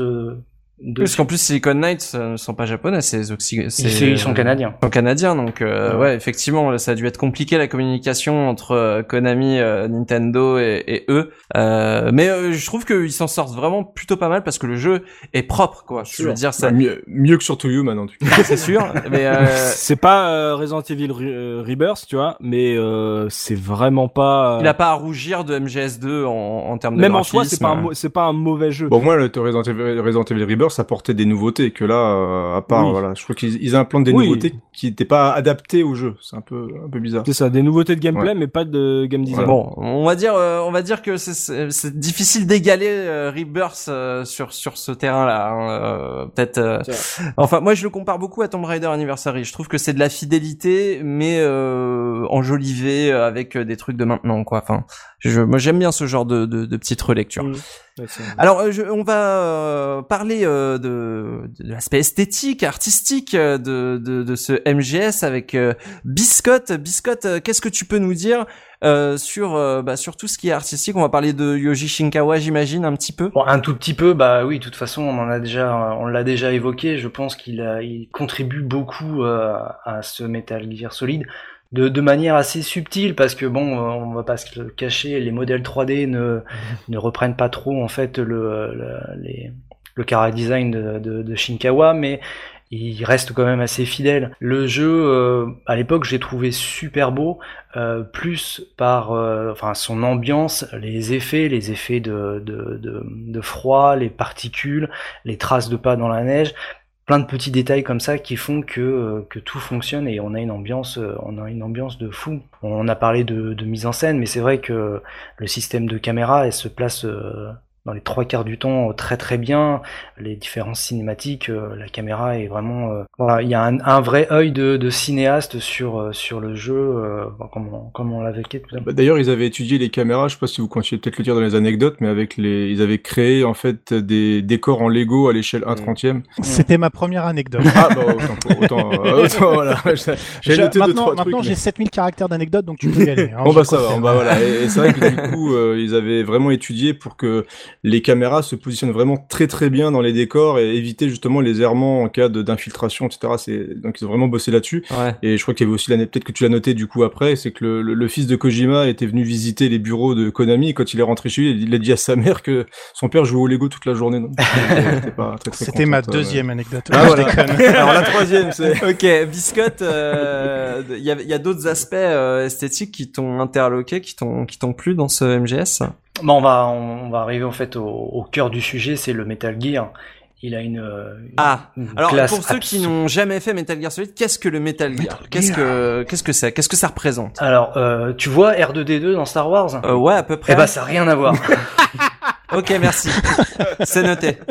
Euh, non donc le Metal Gear c'est un c'est un robot qui qui porte des missiles nucléaires en fait et qui peut euh, qui est autonome qui peut se déplacer. En fait il y, a, un pilote. En fait Shinkawa il est très réputé pour donc le design des persos mais aussi pour les, les, les designs des mechas. Il avait euh, mm. euh bossé aussi sur Zone of the Enders. bah voilà oui. Zone of the oui qui est un autre jeu de Kojima où là c'est full robot quoi. C'est full mecha. Police Note aussi. Enfin je sais pas s'il était déjà dans l'équipe à Police Note si Police Note c'est son premier en fait il a commencé en fait sur Police Note en, comme debugger et il, il a trouvé un crayon et on l'a dit merde. il a travaillé euh, comme graphiste sur les versions 3DO et PlayStation. D'accord. 3DO, ça me fait toujours rire, pardon. et, euh, et, donc bah il bosse, euh, il bosse toujours en fait pour pour Kojima. même encore en fait sur sur Death Stranding. oui donc et pour revenir en fait à, à, Shinkawa, bah en fait il a un trait très très fluide qui est difficilement reproduisible. il aime bien travailler à l'encre et puis bah il suffit d'aller voir en fait euh, des vidéos, de le voir travailler euh, sur des toiles euh, géantes pour faire ces, illustrations. C'est mmh. c'est magnifique. Et, et les mechas, mais le Metal Gear en fait, un des plus beaux pour moi, enfin, c'est celui de, de, de, Metal Gear Solid premier du nom, quoi, parce qu'il a totalement d'accord. Il a un design de la première fois qu'on rentre, ça fait partie d'une des scènes en fait que j'adore dans le jeu, euh, l'intro, euh, la, quand on rentre la première fois en fait et qu'on voit le Metal Gear, et euh, la, la, scène où il y a tous les soldats massacrés dans le couloir qui est, qui est absolument folle. donc ce, ce, ce, robot, bah, c'est c'est la première fois en fait où je voyais des mechas comme ça en fait avec une allure très très organique en fait avec des, des espèces de pattes géantes une avancée. Enfin voilà, c'est et puis en plus on, on, monte dessus, enfin on se balade. Enfin c'est il y a toute une scène dessus et c'est euh, c'est assez impressionnant pour euh, pour pour l'époque. Ok. Euh, enfin toi, euh, cet aspect artistique, il t'a il t'a marqué à l'époque, il t'a, touché? Encore aujourd'hui, Shinkawa, je suis méga fan parce que alors déjà, j'adore les jaquettes euh, des jeux, euh, tous ces, ces artworks. Moi, je, je les sauvegarde tous. Je suis amoureux de ce style et en plus, euh, un truc qu'on n'a pas évoqué dans l'histoire, c'est dans le menu, t'as un truc qui s'appelle le briefing où t'as une, t'as des séquences d'animation légères euh, de qui, qui se passe avant l'histoire où euh, justement t'as euh, Roy Campbell qui, qui raconte un peu le plot à, à, Snake qui a encore ses cheveux longs et blonds et tout. Et, et ça te ça te met dans dans l'ambiance. Moi qui avais peur de me lancer dans le jeu tu vois j'ai beaucoup regardé et en fait tu vois, s'il fallait faire un remake de MGS, moi je voudrais que les cinématiques elles soient en animation euh, de Shinkawa parce que mais ça existe euh, en face, c'est sorti sur PSP euh, le Digital Comics Interactive, ah oui, je sais pas quoi MGS. Ah, je l'ai pas vu.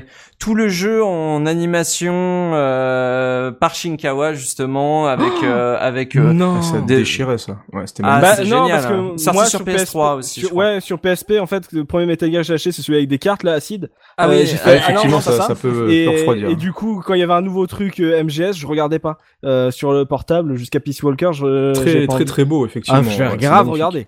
Et, et, puis même tu vois dans les euh, dans le livret et les, la presse en est beaucoup servi, c'est euh, tous les designs des, des personnages que ça soit tes alliés ou les boss, euh, un, tu tu t'imprégnais de ce design et après quand tu avais le modèle 3D qui était euh, très clairement en dessous, euh, bah c'est pas grave parce que dans ta tête ça marchait. Et c'est pour ça que moi j'ai un, beaucoup d'amour pour ce style et que euh, bah, du coup je vais foncer voir ce, ce truc que vous me vendez là euh, enfin me redonner le nom ah c'est c'est c'est très bien en plus hein. c'est vraiment bien foutu je, je, te le recommande mais question piège est-ce que c'est lui qui a fait le, les dessins dans les, les, versions comics qui sont sorties chez ah, nous ou c'est pas lui non, parce que j'avais revu des comics ça avait pas l'air d'être le même euh, non non non c'est pas c'est beaucoup pas moins élégant hmm. c'est moins beau c'est moins beau et pour Shinkawa vous, après peut-être que c'est aussi les anecdotes je, je suis désolé. Dans parce que je, comme on le disait tout à l'heure, c'est qu'il a travaillé avec Kojima un petit peu avant, mais ce qui, est intéressant aussi, c'est ce qu'il a apporté même en, dans le dans le jeu, c'est-à-dire que le, le, design du ninja était pas prévu à la base en fait dans dans Metal Gear, et c'est en voyant le dessin du ninja que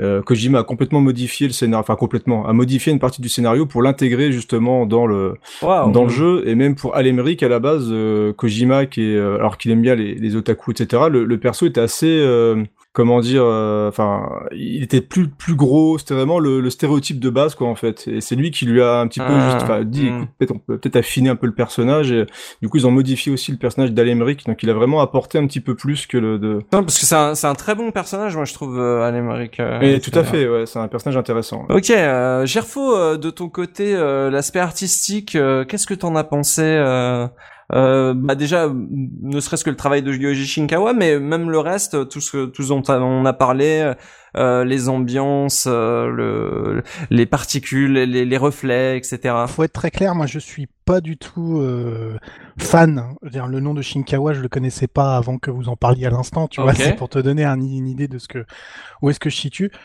Euh, moi, les mechas, je suis pas très fan. Euh, à la base, je te dis, personnellement, ça a été une très grosse déception quand j'ai vu ce ce, ce boss-là, en ce, fait. ce charbipède Enfin, l'idée est l'idée est bien, enfin la mise en scène, mais alors moi j'avais aucune connaissance de l'attrait japonais pour les mechas euh, au moment où je fais Metal Gear Solid. Euh, pour donner une idée, j'ai vu Evangelion il y a quelques mois là seulement quand il est sorti sur Netflix, donc euh, voilà. Et je comprends, j'ai bien fait de pas regarder, ça m'a quand même vachement m'a mis mal à l'aise. Mais ça c'était fin de la parenthèse. J'adore, j'adore l'ambiance de, de, de, de ce Metal Gear, c'est c'est c'est très joli.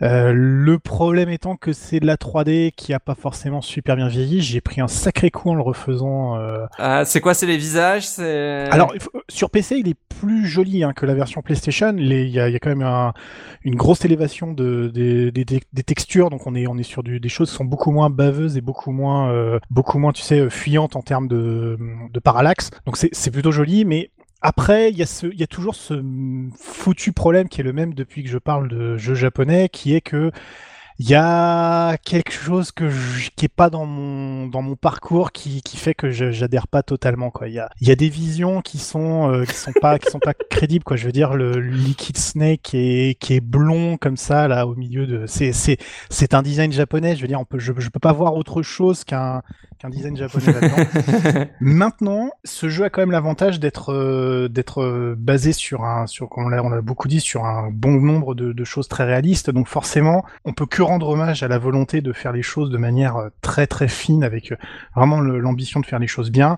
Le char, c'est un char qu'on reconnaît. Les armes, on les reconnaît rien qu'à la forme. Et il y a vraiment, euh, il y a, enfin, il y a, il y a un énorme effort de cohérence d'univers qui fait que c'est, euh, c'est, c'est c'est extrêmement plaisant à, à regarder. Moi, j'aime bien, mais après, voilà, le, quand ça déborde un peu trop japonais, ça me, ça me touche pas. Et quand ça me touche pas, bah voilà, c'est pas, c'est pas trop mon truc. J'adore le design du robot, mais euh, de, de, de Grey Fox, mais j'ai, mais voilà, après, c'est pas, c'est pas mon truc. Ce qui manque au, ce qui Enfin. manque au jeu en fait, c'est un portage Dreamcast. Oh, Tu vois, exactement comme le le, le Soul mais il y en a eu tu vois. un Blimcast. Il y a eu sur Blim, euh, tu sais Ouais, le truc. Blimcast là. Tu, il y y a eu. euh, mais, ouais, d'accord. Mais oui, effectivement, ça manque d'un d'un d'un d'un truc avec les textures plus fines, euh, le petit anti- anti-aliasing qui va bien sur le là, modèle, sur Voilà, le c'est ça. Ouais, ouais. Je vois, je vois. Un peu comme euh, Dino Crisis euh, le- par Ou rapport à la version PlayStation, ça Soul aurait, River. ou Soul River. Ouais, ouais, effectivement. Bah, moi, en fait, en le refaisant euh, là dernièrement, euh, je lui trouve encore beaucoup de charme. En fait, je lui trouve un, un charme daté, mais un charme.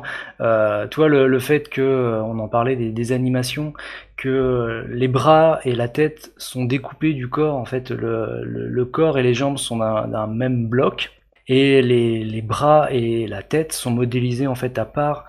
Et quand il parle, en fait, t'as juste la tête qui bouge. T'as un côté, un côté jouet, un côté euh, soldat. Un côté Playmobil. Non mais il a raison, ça m'a rappelé ça en lançant le jeu, le côté un peu jouet quand il bouge les. Effectivement. Ouais, mais je, je ouais. trouve que ça, ça lui a donné, un- ça lui donne un charme en fait. euh, T'as pas, euh, moi je sais qu'à l'époque en fait ça m'avait pas choqué ce, ce Non, pas du tout, parce que ouais. parce que déjà en fait c'était euh, euh, graphiquement il était il était plutôt solide euh, pour un Metal Gear. haha. Yeah Eh, Pas mal. Par contre en fait voilà quand maintenant tu vois les, les gros plans sur euh, euh, Sniper- Sniper Wolf, bah je, je trouve ça encore plus ringard maintenant parce que tu as trois polygones, t'as des gros pixels qui qui tâchent. Puis on te dit là, bah regarde, là c'est son boule. Ah ouais, c'est ridicule. Ça t'a marqué, hein Ceci est censé être une, pra- une poitrine. ok, d'accord. Euh, Creepers, euh, est-ce que tu as quelque chose à, à rajouter sur la partie esthétique? Euh, Est-ce qu'il y a d'autres choses, toi, qui t'ont marqué et que tu voulais Bah, moi aborder? j'adore le, le côté froid en fait de ce Metal Gear dans l'ambiance, le côté justement euh, enneigé, métallique. euh, en plus on, on va y revenir après au côté de la musique, mais je trouve qu'il y a une cohérence, comme le disait Gerfo justement, il y a une cohérence globale que je que j'aime beaucoup parce que euh, alors dans les autres Metal Gear ça sera des fois ça va partir un peu plus dans tous les sens, mais là vraiment du début à la fin t'as une, une volonté de de, de froid, de et qui fonctionne très très bien. T'as même les petits effets de flocons de neige au début. Enfin il y a pas mal de traces de pas. ouais les traces de pas. des traces de pas. Il y a plein de petites choses qui, qui m'ont marqué dans ce jeu-là et encore en le relançant tout à l'heure, moi je l'ai relancé euh, grâce à ma PS3, donc euh, j'ai vraiment revu la version d'époque entre guillemets avec effectivement l'aliasing, etc.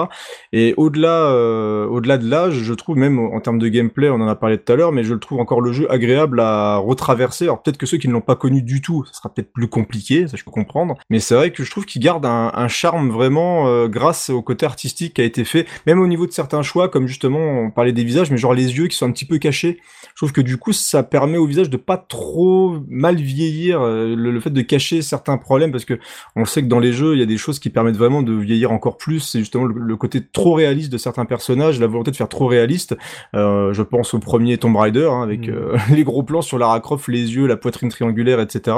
Là, il y a des choix esthétiques qui permettent au, au jeu de bien vieillir, je trouve. Ok. Ouais. Et ouais, c'est- Puis ne- de toute façon, les, à partir du moment où t'as un jeu 3D de cette époque qui a des caméras qui te foutent euh, pas la gerbe et qui te cachent pas l'action, déjà c'est un grand pas en avant. Ouais. Mm. Techniquement, pour refaire le jeu aujourd'hui, euh, Ouais, c'est déjà un énorme avantage de que la caméra soit ton Ouais, parce que certains jeux 3D, tu les relances, waouh, c'est Ouais, compliqué. C'est même beaucoup plus compliqué d'avoir une caméra fixe bien pensée. Au moins, il y a des choix, Mm. effectivement, de, on appuie sur triangle pour voir au loin, mais t'as le choix de le faire. C'est-à-dire que, ou soit tu te plaques pour pouvoir voir au, au loin, mais tu peux le faire aussi. C'est-à-dire que les jeux vraiment en 3D, moi, le premier Tomb Raider, je peux plus, par exemple, sur PlayStation. Mm. C'est compliqué. Avant de passer à la revue de presse, on va faire un petit un petit tour du côté de la bande son avec Gerfo. Gerfo, euh, est-ce que euh, tu est-ce que toi tu as des, des, des choses à noter sur cette bande son? Est-ce que tu l'as kiffé Est-ce que pour toi pareil ça immerge aussi bien que tout l'aspect esthétique? Dis-nous tout. Ah, Moi, j'aime beaucoup, beaucoup la, la musique de Metal Gear Solid. On est, Ah oui. je pense qu'on est tous d'accord pour dire que c'est quand même un- l'un des éléments qui fait qu'on est absolument absorbé par l'univers de ce jeu dès la première Ah, seconde. elle est géniale. Il y a quand même un, Mm. Un travail en termes d'ambiance euh, sonore. Je, on le disait tout à l'heure, je parlais des, des menus euh, euh, très très simplement, mais au-delà de ça, la musique a quand même une composition assez euh, assez assez incroyable. Alors donc c'est une le- la soundtrack officielle a été euh, composée par euh, les, les équipes de Mm. Konami. euh, Sound Team. qui s'appelait les Konami Ouais. Computer Entertainment, KCE, donc voilà, la- qui était la, la- une équipe composée donc de Takanari Ishiyama, Gigi Meroni, Kazuki Muraoka, Lee Jeon-myung et Hiroyuki Togo. Et à cette équipe doit s'ajouter euh, un, un groupe irlandais qui a composé la musique The Best Is Yet To Come, qui est la version Irlandaise. euh, alors, elle a été composée par un japonais, mais interprétée par euh, par Black Knight Nikufeg. Alors là, je le prononce très mal parce que c'est un nom irlandais, mais qui en fait est la musique de fin et qui Qu'est-ce euh, qu'elle est belle, cette a été, musique. euh, qui a été reprise, re- retraduite par les par les, les Irlandais pour, pour, pour pouvoir la chanter. Et elle a été créée euh, pour le jeu. Oui, donc. tout à fait. Donc c'est Rika Ok. Muranaka qui l'a écrite et ensuite qui a proposé au, au groupe au groupe en question de, de, de l'interpréter. On est sur une sur une version. Enfin, je je saurais même pas caractériser la musique de ce jeu tellement elle est elle est assez unique, moi je trouve. Euh, Il y a l'utilisation quand même de de, de petites euh, petites notes sonores qui sont assez difficiles à décrire sans les entendre. C'est très synthétique. euh, Voilà, qui me rappelle beaucoup moi le travail de, de Eric Serra sur GoldenEye. Finalement, tu sais, ces, ces recherches de sons euh, un peu Ouais. sonar, un peu euh, Mm. un peu euh, reverb, etc. On utilise un, un, Ouais. un instrument qui s'appelle le bouzouki par exemple, tu vois, ça, je savais, je savais pas que, que ça existait. Ah. Euh, Il y, a, il y, a, il y a des choses qui sont vraiment, euh, vraiment très très bien, euh, très très bien amenées. Il y a une variation, il y a ce thème évidemment absolument mythique de l'alerte qui, je pense, évoque chez énormément de monde beaucoup, Qui te beaucoup fout de une souvenirs. pression de dingue. Ouais, et puis qui, voilà, qui, qui est suivi, en, en plus qui est précédé toujours de ce fameux son d'alerte, le, voilà, et de, de- de- de- voilà, du son d'alerte qu'on connaît tous. Alors justement, ce, ce thème, moi j'ai entendu, alors je c'est peut-être faux, tu vas peut-être pouvoir m'éclairer. J'ai entendu dire que ça avait plus ou moins été dans une affaire de plagiat euh, d'une euh, Ouais, c'est vrai. du- Mm. d'une musique euh, classique russe, euh, de Russe. ce que j'ai compris. Là, ils l'ont viré à partir du 3. Enfin, à, par- à partir du 4, ils ont Ouais, c'est ça, ils ont découvert au 3. Ah. On est toujours sur ce problème des musiques de cette période où en fait le jeu vidéo commence à devenir un médium qui, qui pèse entre guillemets et où jusqu'à présent on était plutôt euh, plutôt assez euh, tout le monde s'en moquait un peu finalement des inspirations du fait de reprendre. Puis quand tu- ça commence à rapporter beaucoup d'argent bah, les, les droits d'auteur on a bien envie de les faire tomber. Alors j'ai pas le détail moi de cette de cette anecdote là dont tu que tu viens d'évoquer. Je pense que Creeper et euh, enfin en, en savent un peu plus. Et et moi, je me souviens surtout d'avoir vu une vidéo en fait où c'est des mecs euh, dans une émission qui font écouter ça à Kojima. en et il sourit en mode, euh, c'est quoi ce bordel? Ouais, et voilà, il a un gros avocat sourire en mode. Parce qu'en en plus, le thème a été composé par une, une autre personne que, les, que ce qu'a dit Gerfo, c'est composé par Tapi Iwase, en fait, le, le thème principal de, de Metal Gear. Et c'est lui qui a été mis un petit peu devant le fait accompli. parce qu'il a Repris pas- par Harry Gregson Williams après. Exactement, donc, euh, ouais. magnifié d'ailleurs, parce que Ouais, le thème du oui, bien 2 sûr. était ouf. Mais euh, d'ailleurs, c'est pas forcément le morceau que je préfère, moi, de la BO de Metal Gear, même si le thème, forcément, il est rentré, il est devenu culte. Mais euh, le Tapi Iwase était dans la merde. ouais parce que le reste le reste de la de la BO est beaucoup plus euh, Ah, dans le ah, est meilleure, dans hein. le dans l'ambiance infiltration l'ambiance, ouais. et tout et mm, Ouais. bon, les morceaux que enfin, le, le- le morceau que je vais vous faire écouter c'est plutôt sur la partie les fameux morceaux Intruder qui sont les qui sont au nombre de trois mais je vais vous en faire je vais vous faire écouter uniquement le premier qui est uniquement une composition sur le sur des notes uniques et le fameux la- l'ambiance euh, très euh, très discrète où tu te dis voilà je, je m'infiltre Tu fais bien. ça hein, ouais, vous avez tout compris J'ai cru que c'était un sample. Je me suis dit, waouh. Ah, c'est- J'y Ah, étais, merde, j'y bah, étais. écoute, euh, incroyable. l'enthousiasme part ce que vous voulez j'y peux rien Non mais au moins on a, on a très bien compris de quoi voilà, tu parlais. c'est ça, vous avez compris, c'est ça qui est, c'est l'essentiel. Toujours est-il que, voilà, on est sur une, musique orchestrale qui est quand même euh, extrêmement bien composée, qui est vraiment euh, euh, très variée, puis qui soutient parfaitement l'action.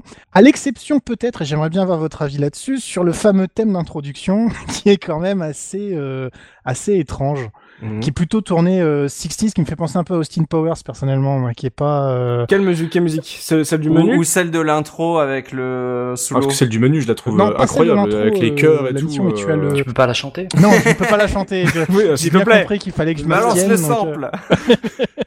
il fallait, il fallait, il faut que je m'abstienne.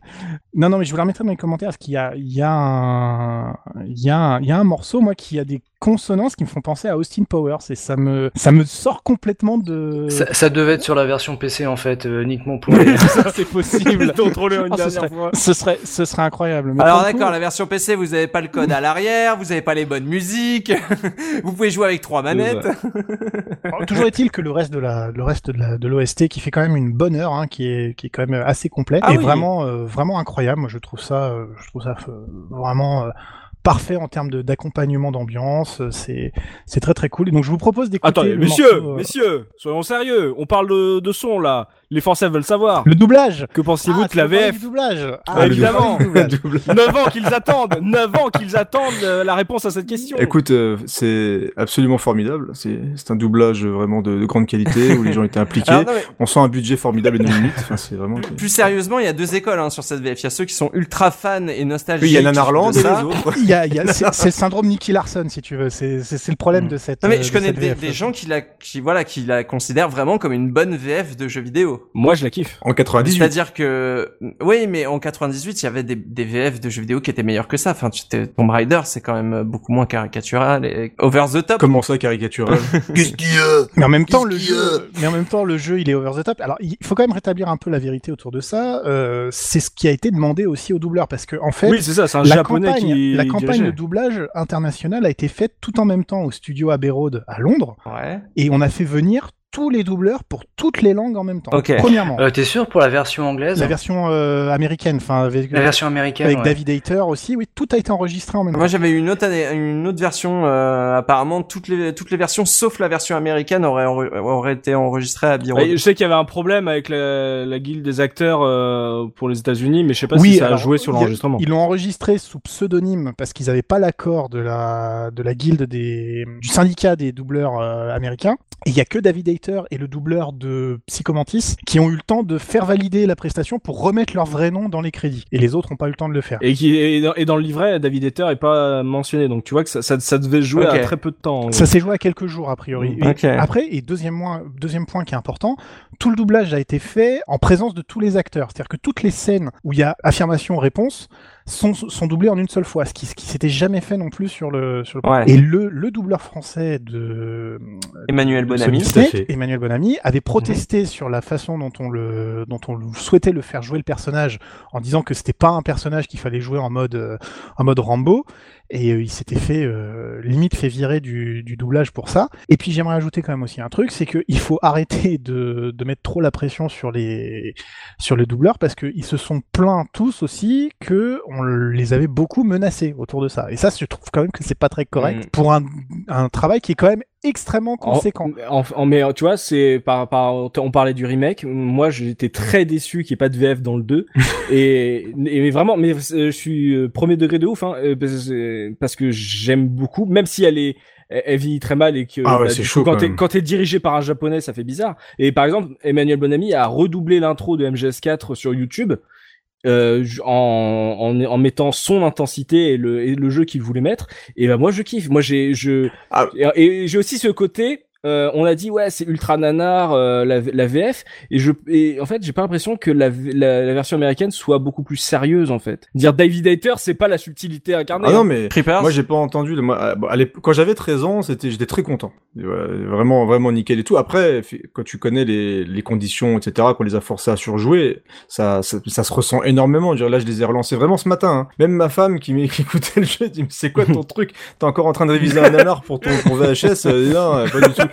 Non, non, c'est pas du tout ça. C'est l'intro de Metal Gear. euh, ouais, colonel, ah, bah, bah, bah, c'est, super chaud, quoi. Et même dans les, voilà, ils, surjouent absolument tous et, euh, et c'est très très compliqué. Mais voilà que ceux qui ont eu le jeu à l'époque soient attachés, c'est c'est clair et net. Mais quand tu relances le jeu maintenant, voilà, c'est encore une fois en 90, t'es- t'étais content d'avoir un jeu entièrement traduit en français, c'était top. Mais le, le rendu est quand même, voilà, ça a vieilli. Non mais t'as des t'as des phrases qui sont quand même un, un, indéfendables quoi. Je veux Bah, dire, carrément, euh, quoi. tes, tes yeux sont ceux d'une bleue plus bleu que le ciel, c'est quand même. Ouais, Tu veux euh, qu'on se tire l'oreille C'était. qu'on se tire l'oreille. euh, Enfin, je veux dire, c'est c'est pas des trucs qui te mettent dans l'ambiance quoi. c'est- yeux sont ceux d'une bleue, plus bleu que le ciel. oh bravo Et tu n'as jamais tiré, je parie. Oh non, Ah, mais, comme quoi vous la connaissez quand même par cœur donc c'est Bah, qu'elle bien a sûr. marché Ah oui, mais bien sûr qu'on les connaît par cœur. Mais bien sûr qu'on les connaît par cœur. Si vous revenez entier, peut-être que je vous laisserai me fouiller jusqu'aux os. Cochon qui s'en dédie docteur. Mon oncle t'a parfaitement décrit. Une belle enflure. Je savais bien que je gagnais à être connu. C'est ça, oui, bien sûr. Tes yeux sont ceux d'une bleue, plus bleu que le ciel. Et tu n'as jamais tué, je parie. Toi aussi tu vis en Alaska. Tu connais les Olympiades esquimaux-indiennes J'en ai entendu parler. Tu dois être très fort dans la discipline mangeur de mokdouk. Oui, c'est vrai. Mais il y a une autre catégorie dans laquelle j'excelle. Le tirage d'oreille esquimau. Tu veux qu'on se tire l'oreille Euh, Gerfo, alors qu'est-ce qu'on écoute Du coup, on va écouter le morceau Intruder euh, sur la BO de Metal Gear Solid 1. Eh ben on s'écoute ça tout de suite.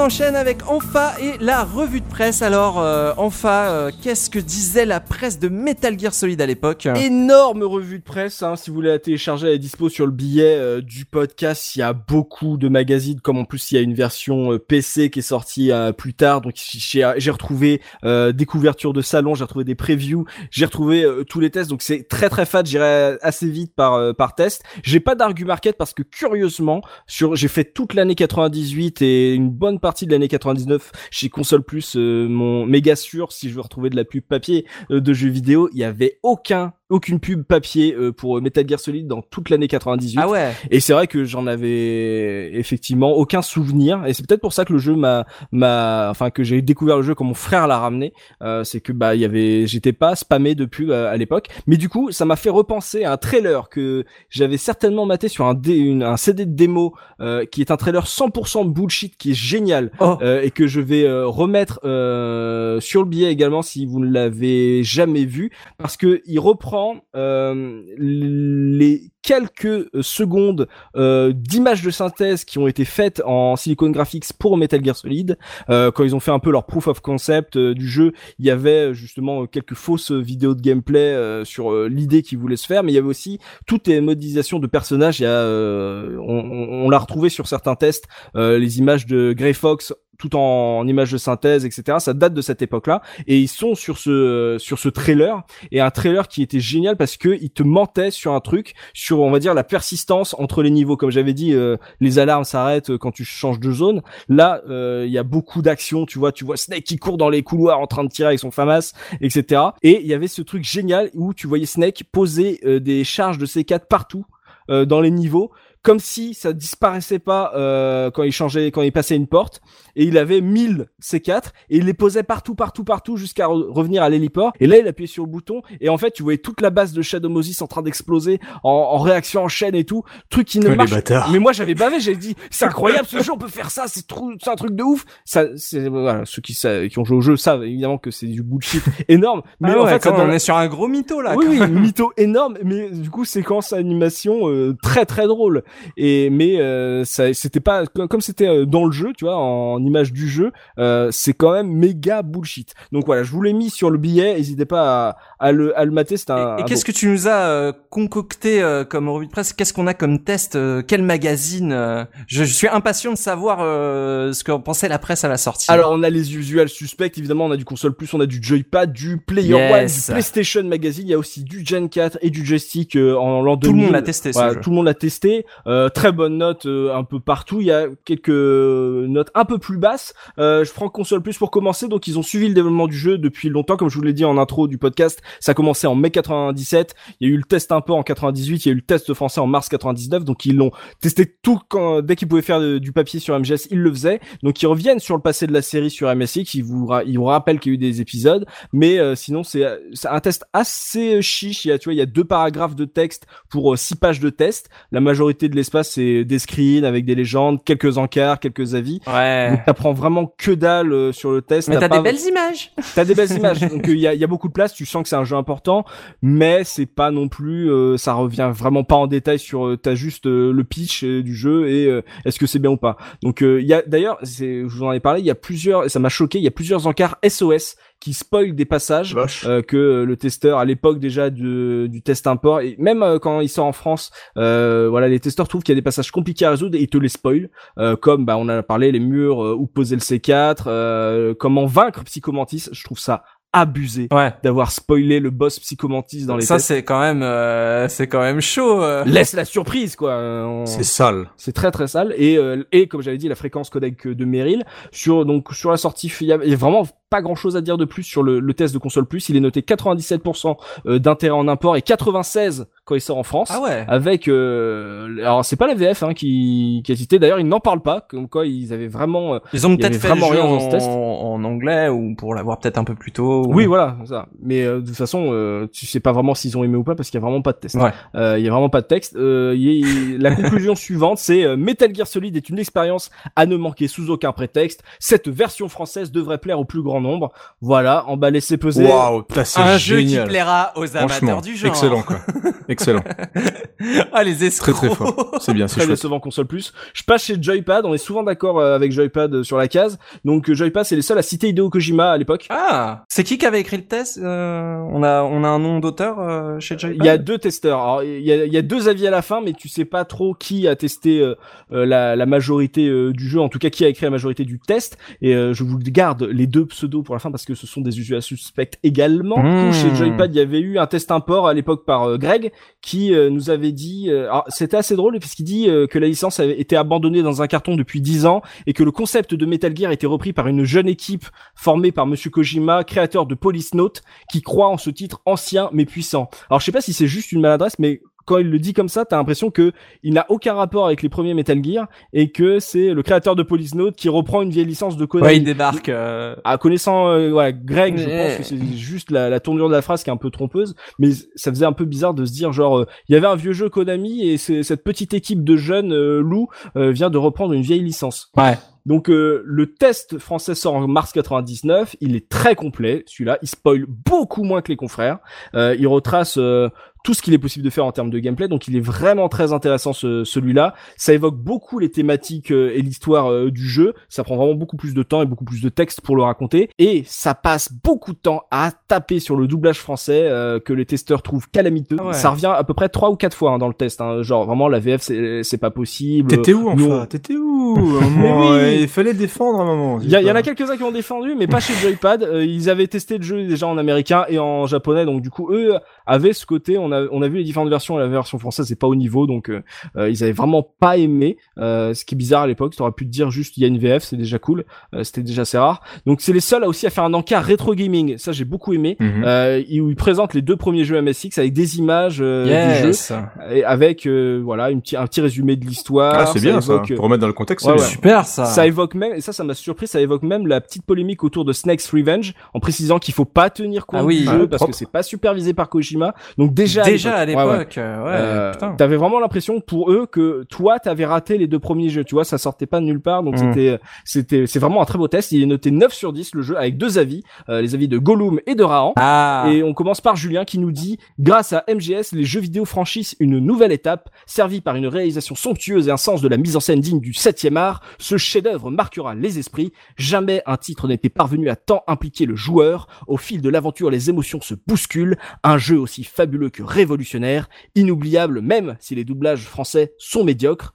Et Rahan qui nous rajoute Je m'attendais à un vrai doublage français et pas du tout. Toujours le même problème d'acteur peu crédible avec un passage douloureux en pâle qui affecte la vitesse du jeu. On est loin de la perfection des versions NTSC, mais si vous avez les moyens de le faire en américain, je ne saurais trop que je ne saurais que trop vous conseiller ce véritable petit bijou vidéo ludique. Donc vraiment, Rahan, la VF, ça lui a tout cassé. Ah oui. Mais mais, mais euh, grosse euh, réception en tout cas euh, du côté euh, de Joypad. Oui, ils sentent, euh, ils sentent qu'il y a un tournant. Enfin, Julien Chiez avait, avait bien. Ah bah ouais, Julien il est tombé Ouais, ouais, amoureux. c'est ça. Il euh, avait bien capté que ça allait faire Ouais, son ouais, il s'est dit celui-là, je vais être ami avec lui et tout. Bon, on va partager un ramen. euh, je sens que je finirai un jour dans son jeu. Donc, euh, mais en tout cas, il a, il a, il a eu le nez et en tout cas, on voit qu'il change pas d'avis depuis le début. Euh, euh, et c'est à peu près ce qu'on entend sur euh, Julien depuis euh, qu'il teste euh, les Metal Gear. Petit tour chez Player One, 85% entre guillemets seulement chez Player One, sous la plume de Liquid Wolf. Alors, je connais pas assez les testeurs de Player One pour savoir chez quel testeur le jeu de mots marche. En tout cas, ça a été testé par Liquid Wolf qui lui a beaucoup aimé le doublage français du jeu. Donc lui il trouve que c'est de qualité etc. Peut-être qu'il l'a pas entendu parce que sur une preview Konami avait fait une opération sélection en disant que ils allaient mettre les moyens sur le doublage français. En tout cas chez Player One, Liquid Wolf il a kiffé. Je suis de ton avis Emmanuel. Manu représente. Euh, en tout cas, Liquid Wolf, il regrette que les cinématiques soient dans le moteur du jeu et pas en image de synthèse. Mais tu, tu sais, pour l'anecdote, Oui. j'ai- arrêté de lire deux magazines à cause de critiques. Mm. Alors, c'est- j'étais jeune et con. hein. quand ils- quand j'ai lu la critique de, de Player One de Metal Gear, qui mettait, alors je crois qu'ils mettent au final que le jeu ne marquera pas forcément les esprits et ils mettent que 85%. Mm. Du coup, je n'ai plus acheté Player One après. Il y avait, euh, Oh, ouais, vraiment. Ils avaient, ils avaient, en fait, je crois que c'était dans les premiers numéros où ils voulaient devenir un petit peu plus sévères, etc. J'ai dit, oui, mais les mecs, à un moment, faut juste, enfin, c'est pas possible, quoi. Mais bon, j'avais 13 ans. Et il y avait Cinelife quand ils avaient défendu, va défoncer Jeepers Creepers. Ça fait partie des deux magazines que j'ai arrêté de lire. Donc, mais avec Player One, pour Metal Gear, j'ai arrêté de, d'acheter euh, Player One après. Oui, parce que déjà le test de Player One, si je dis pas de bêtises, commence en disant euh, entre guillemets. Euh, revenons sur la hype. Voilà, ouais, en, ouais. en sous-titre, c'est ça, tu vois, c'est genre euh, comme on avait fait le, te- euh, je me rappelle du- d'un test sur euh, Half-Life en mode, est-ce que c'est vraiment le meilleur jeu du monde? Calmons-nous, tu vois. Il y avait un petit côté genre. ouais, euh, c'est on exactement arrive ça. un peu en retard, euh, on sait qu'il y a une grosse hype, euh, mais nous, on est un petit peu les, les mecs un peu critiques. C'est un très long test, par contre, donc il, y a- il est très intéressant, euh, ça revient assez bien. J'ai pas vu de, de grosses bêtises. Je me contenterai juste de citer euh, sa conclusion euh, et, et Creeper se rappelle bien, puisqu'il euh, il nous disait, euh, Liquid Wolf, Metal Gear Solid est un excellent jeu d'action, mais de là à le considérer Voilà. comme le jeu Tu vois de cette fin de siècle, faut pas pousser mémé dans les orties. Moi ça m'avait du coup hop, fini. Ça m'a marqué ce que je m'en rappelle encore. Ouais, donc euh, il y, avait déjà ce, tu vois, Kojima animait déjà les rédactions à l'époque euh, dès qu'il est. euh, Ouais, c'est dingue. hein, C'était déjà mitigé. Il y avait déjà les pour et ceux qui disaient que c'était euh, que c'était euh, comment dire euh, surestimé. ouais, et ouais. ouais, c'est ça. Je crois que c'est Biscotte qui a écrit le. c'est lui Liquid Wolf en fait. Euh, PlayStation Magazine pour refaire un petit peu de Julien Chiez puisqu'il écrivait également pour ce magazine. Eh ben. Euh, dé- déjà, alors j'aurais peut-être pu le prendre pour l'argument market, c'est la couve, parce que MGS faisait la couve euh, euh, lors du mois de son test avec ce, ce titre génial 50% action, 50% tactique, 100% chef-d'œuvre. Wow. Donc test de Julien Chess comme j'ai dit qui va revenir sur qui revient encore une fois sur le fait qu'il aime pas le doublage et que le jeu est un peu court ça revient un peu à ce que j'avais mentionné sur la difficulté du jeu c'est qu'une fois Mhm. que t'es spoilé bah effectivement le jeu tu le finis assez Mm. rapidement Ouais, tu le traces. voilà, ouais. t'en, as perdu un peu tout le mystère. Il le note 9 sur 10 sur euh, euh, PlayStation Magazine avec cette conclusion. Jamais un jeu n'avait atteint un tel niveau de réalisme. Quelle claque Mise en scène hollywoodienne, réalisation somptueuse, scénario béton. L'équipe d'Hideo Kojima a pris le temps de peaufiner chaque élément. C'est certain, Metal Gear Solid marquera son époque. Et là, pour le coup, il avait Ah raison. non mais c'est bien, euh, deux reviews, il a juste à échanger les mots. Et... Belle, belle Voilà, et euh, pour finir donc euh, les tests euh, en 2000 de la version PC. Donc d'abord par Gen 4 en 2000, c'est Frédéric Dufresne qui teste la version PC pour Gen 4. Mhm. Euh, il revient sur le succès euh, de la version PlayStation, euh, l'ajout des 300 missions VR qui nous était sorti différemment sur PlayStation avec le le VR mission ou Ouais. mission spéciale en France, je crois. Euh, il remet en avant le- la, la qualité du scénario du jeu. Il dit que c'est vraiment béton, que c'est vraiment euh, super intéressant. Il regrette la pauvreté graphique du titre, euh, Ah. même s'il y a il y a eu un boost sur la résolution. En fait, il dit que les, le jeu ne profite pas des capacités techniques des nouvelles GeForce, euh, qui fait trop PlayStation notamment sur les modèles des Ah personnages. bah oui, bien sûr. Hein, on n'est pas sur projet IGI là. C'est très euh. bien, Project IGI. hein. C'était c'était génial. Je savais que ça allait être trigger, Gerfo.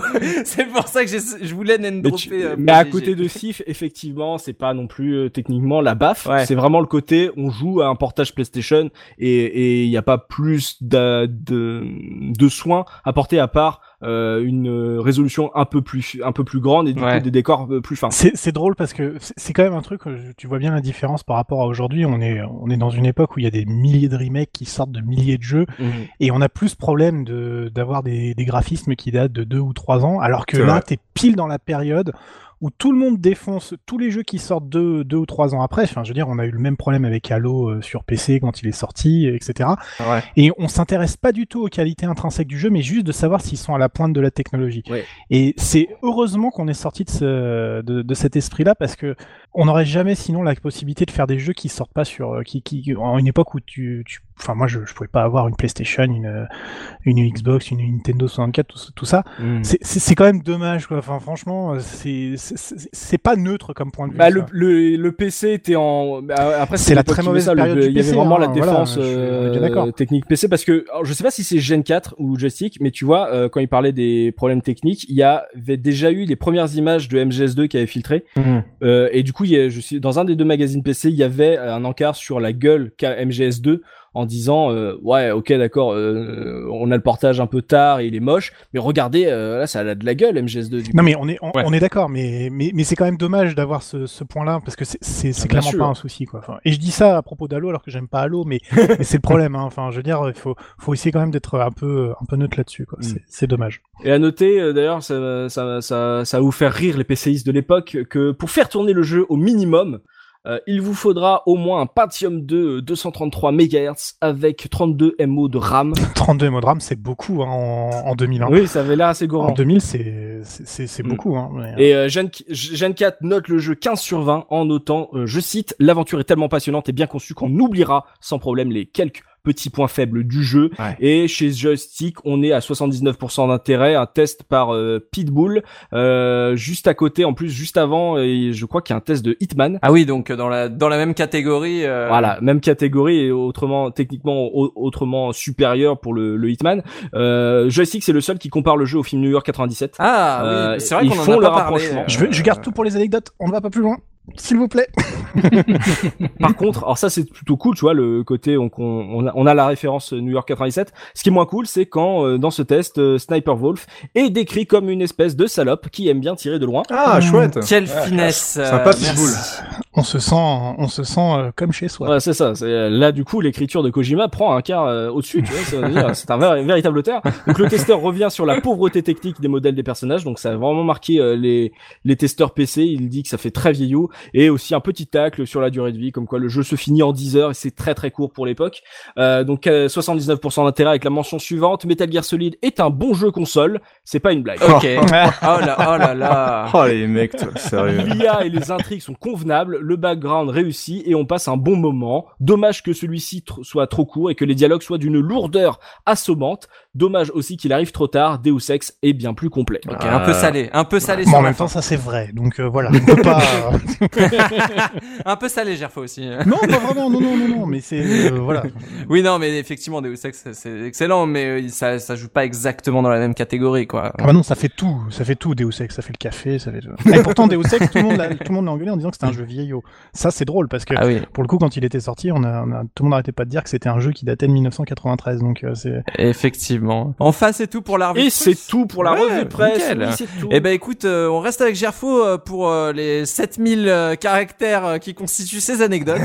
Ouais. Alors là, j'ai décidé de vous faire un petit jeu là pour euh, pour qu'on change un petit peu sur les anecdotes. Je vous cite euh, des films et vous vous me vous me pointez du doigt la relation euh, entre le film et Metal Gear Solid. oh là, tu sais Attention. que je suis fort à ça. Génial. C'est un bon jeu à boire. ça. Alors attention, il y en a pas, il y en a pas des dizaines, hein, mais vous y, il y a de quoi faire. On va commencer avec les évidents puisqu'on en a déjà parlé.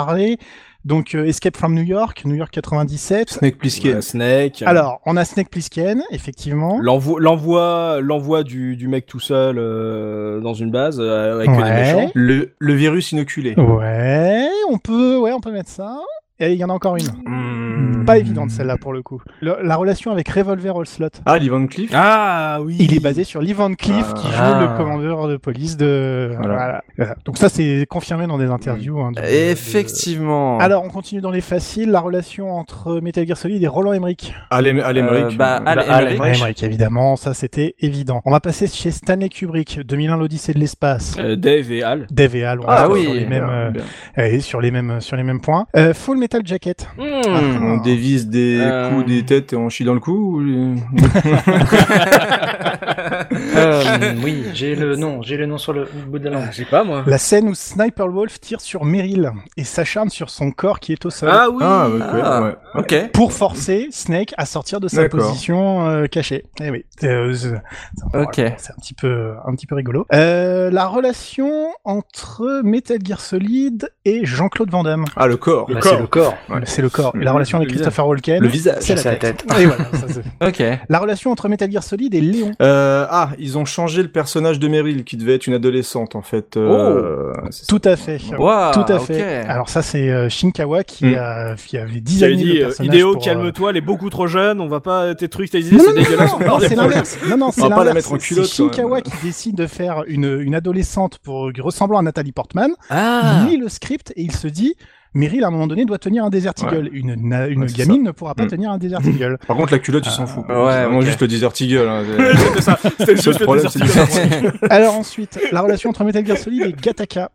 Bienvenue à Gataka. Euh, le- oui, le, la génétique. Ouais, le euh, génome, ouais. gène. Ouais. Exactement, le, le, le clone, le, génisme. clone- ouais, le, le génisme, mais surtout le clone inférieur qui l'emporte sur le clone supérieur, Ouais, c'est ça. qui est exactement la. C'est vrai Oh, j'avais même pas Oh capté mon dieu, enfin la révélation, j'étais à quelque chose. Ah, je suis Oh, le brain fart Eh, Ah, tu vois un peu. eh, Sorti quand euh, Gataka C'était la même année euh 97. Ah, ok. C'est un an avant. Eh ben, Comme New York, on est vraiment tous rejoint. New York 97, 97, Gataka, tout ça, c'est Et une génial. dernière, la relation entre Metal Gear Solid et un film de Brian De Palma qui est pas forcément le plus connu, qui s'appelle The Fury, Oh. C'est quoi déjà ce Fury? Film de 1978. hein. Pas évident. Ah, ça me dit rien du tout. Et ben en fait, dans The Fury, il y a un groupe de militaires qui, qui essaye de s'emparer d'un personnage qui a des pouvoirs psychiques qui inspire Psychomantis. D'accord. Donc on a vraiment une grande culture Bravo. cinématographique de Kojima qui se retrouve complètement dans son jeu. Là, il y a rien, euh, rien à cacher. Ouais, c'est dingue. C'est poussé hein, comme un ref. C'est pas, euh, c'est pas que oh lol, euh, euh, C'est pas, quoi. euh, non, c'est pas que de la pichenette. Clac, ouais. euh, clin d'œil, tu m'as vu, euh, je te parle de ça. ouais, voilà, non, c'est c'est bien foutu. Après, là où ça, ça devient rigolo, on va on va passer à des choses un peu plus un peu plus simples.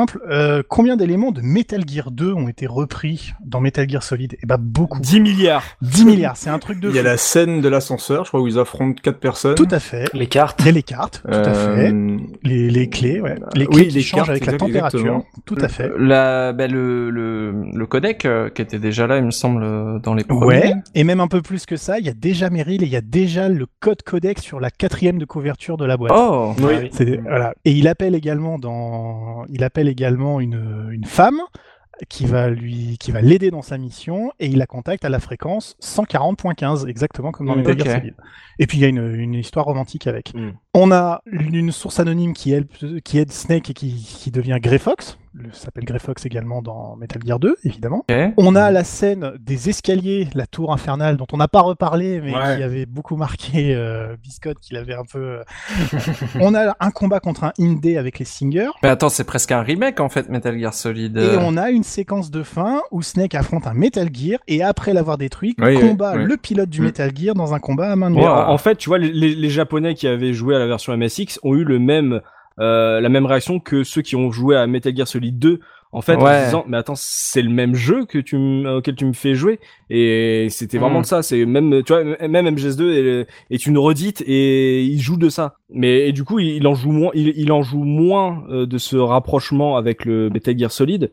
Mais du coup, mais en fait, c'est, il a fait euh, en en 15 ans, il a fait trois fois le même jeu. Ouais, c'est assez dingue, ouais, c'est ça, puisque MGS2 c'est déjà une relecture plus ou moins du 1, là on était déjà sur une euh, relecture de Metal Gear 2, c'est incroyable. Alors, j'ai un dernier jeu si vous avez envie. Est-ce que vous savez combien de fois le quatrième mur est brisé dans Metal Gear Solid? Euh, au moins 3 Ah. J'en ai six des anecdotes où le quatrième mur est brisé.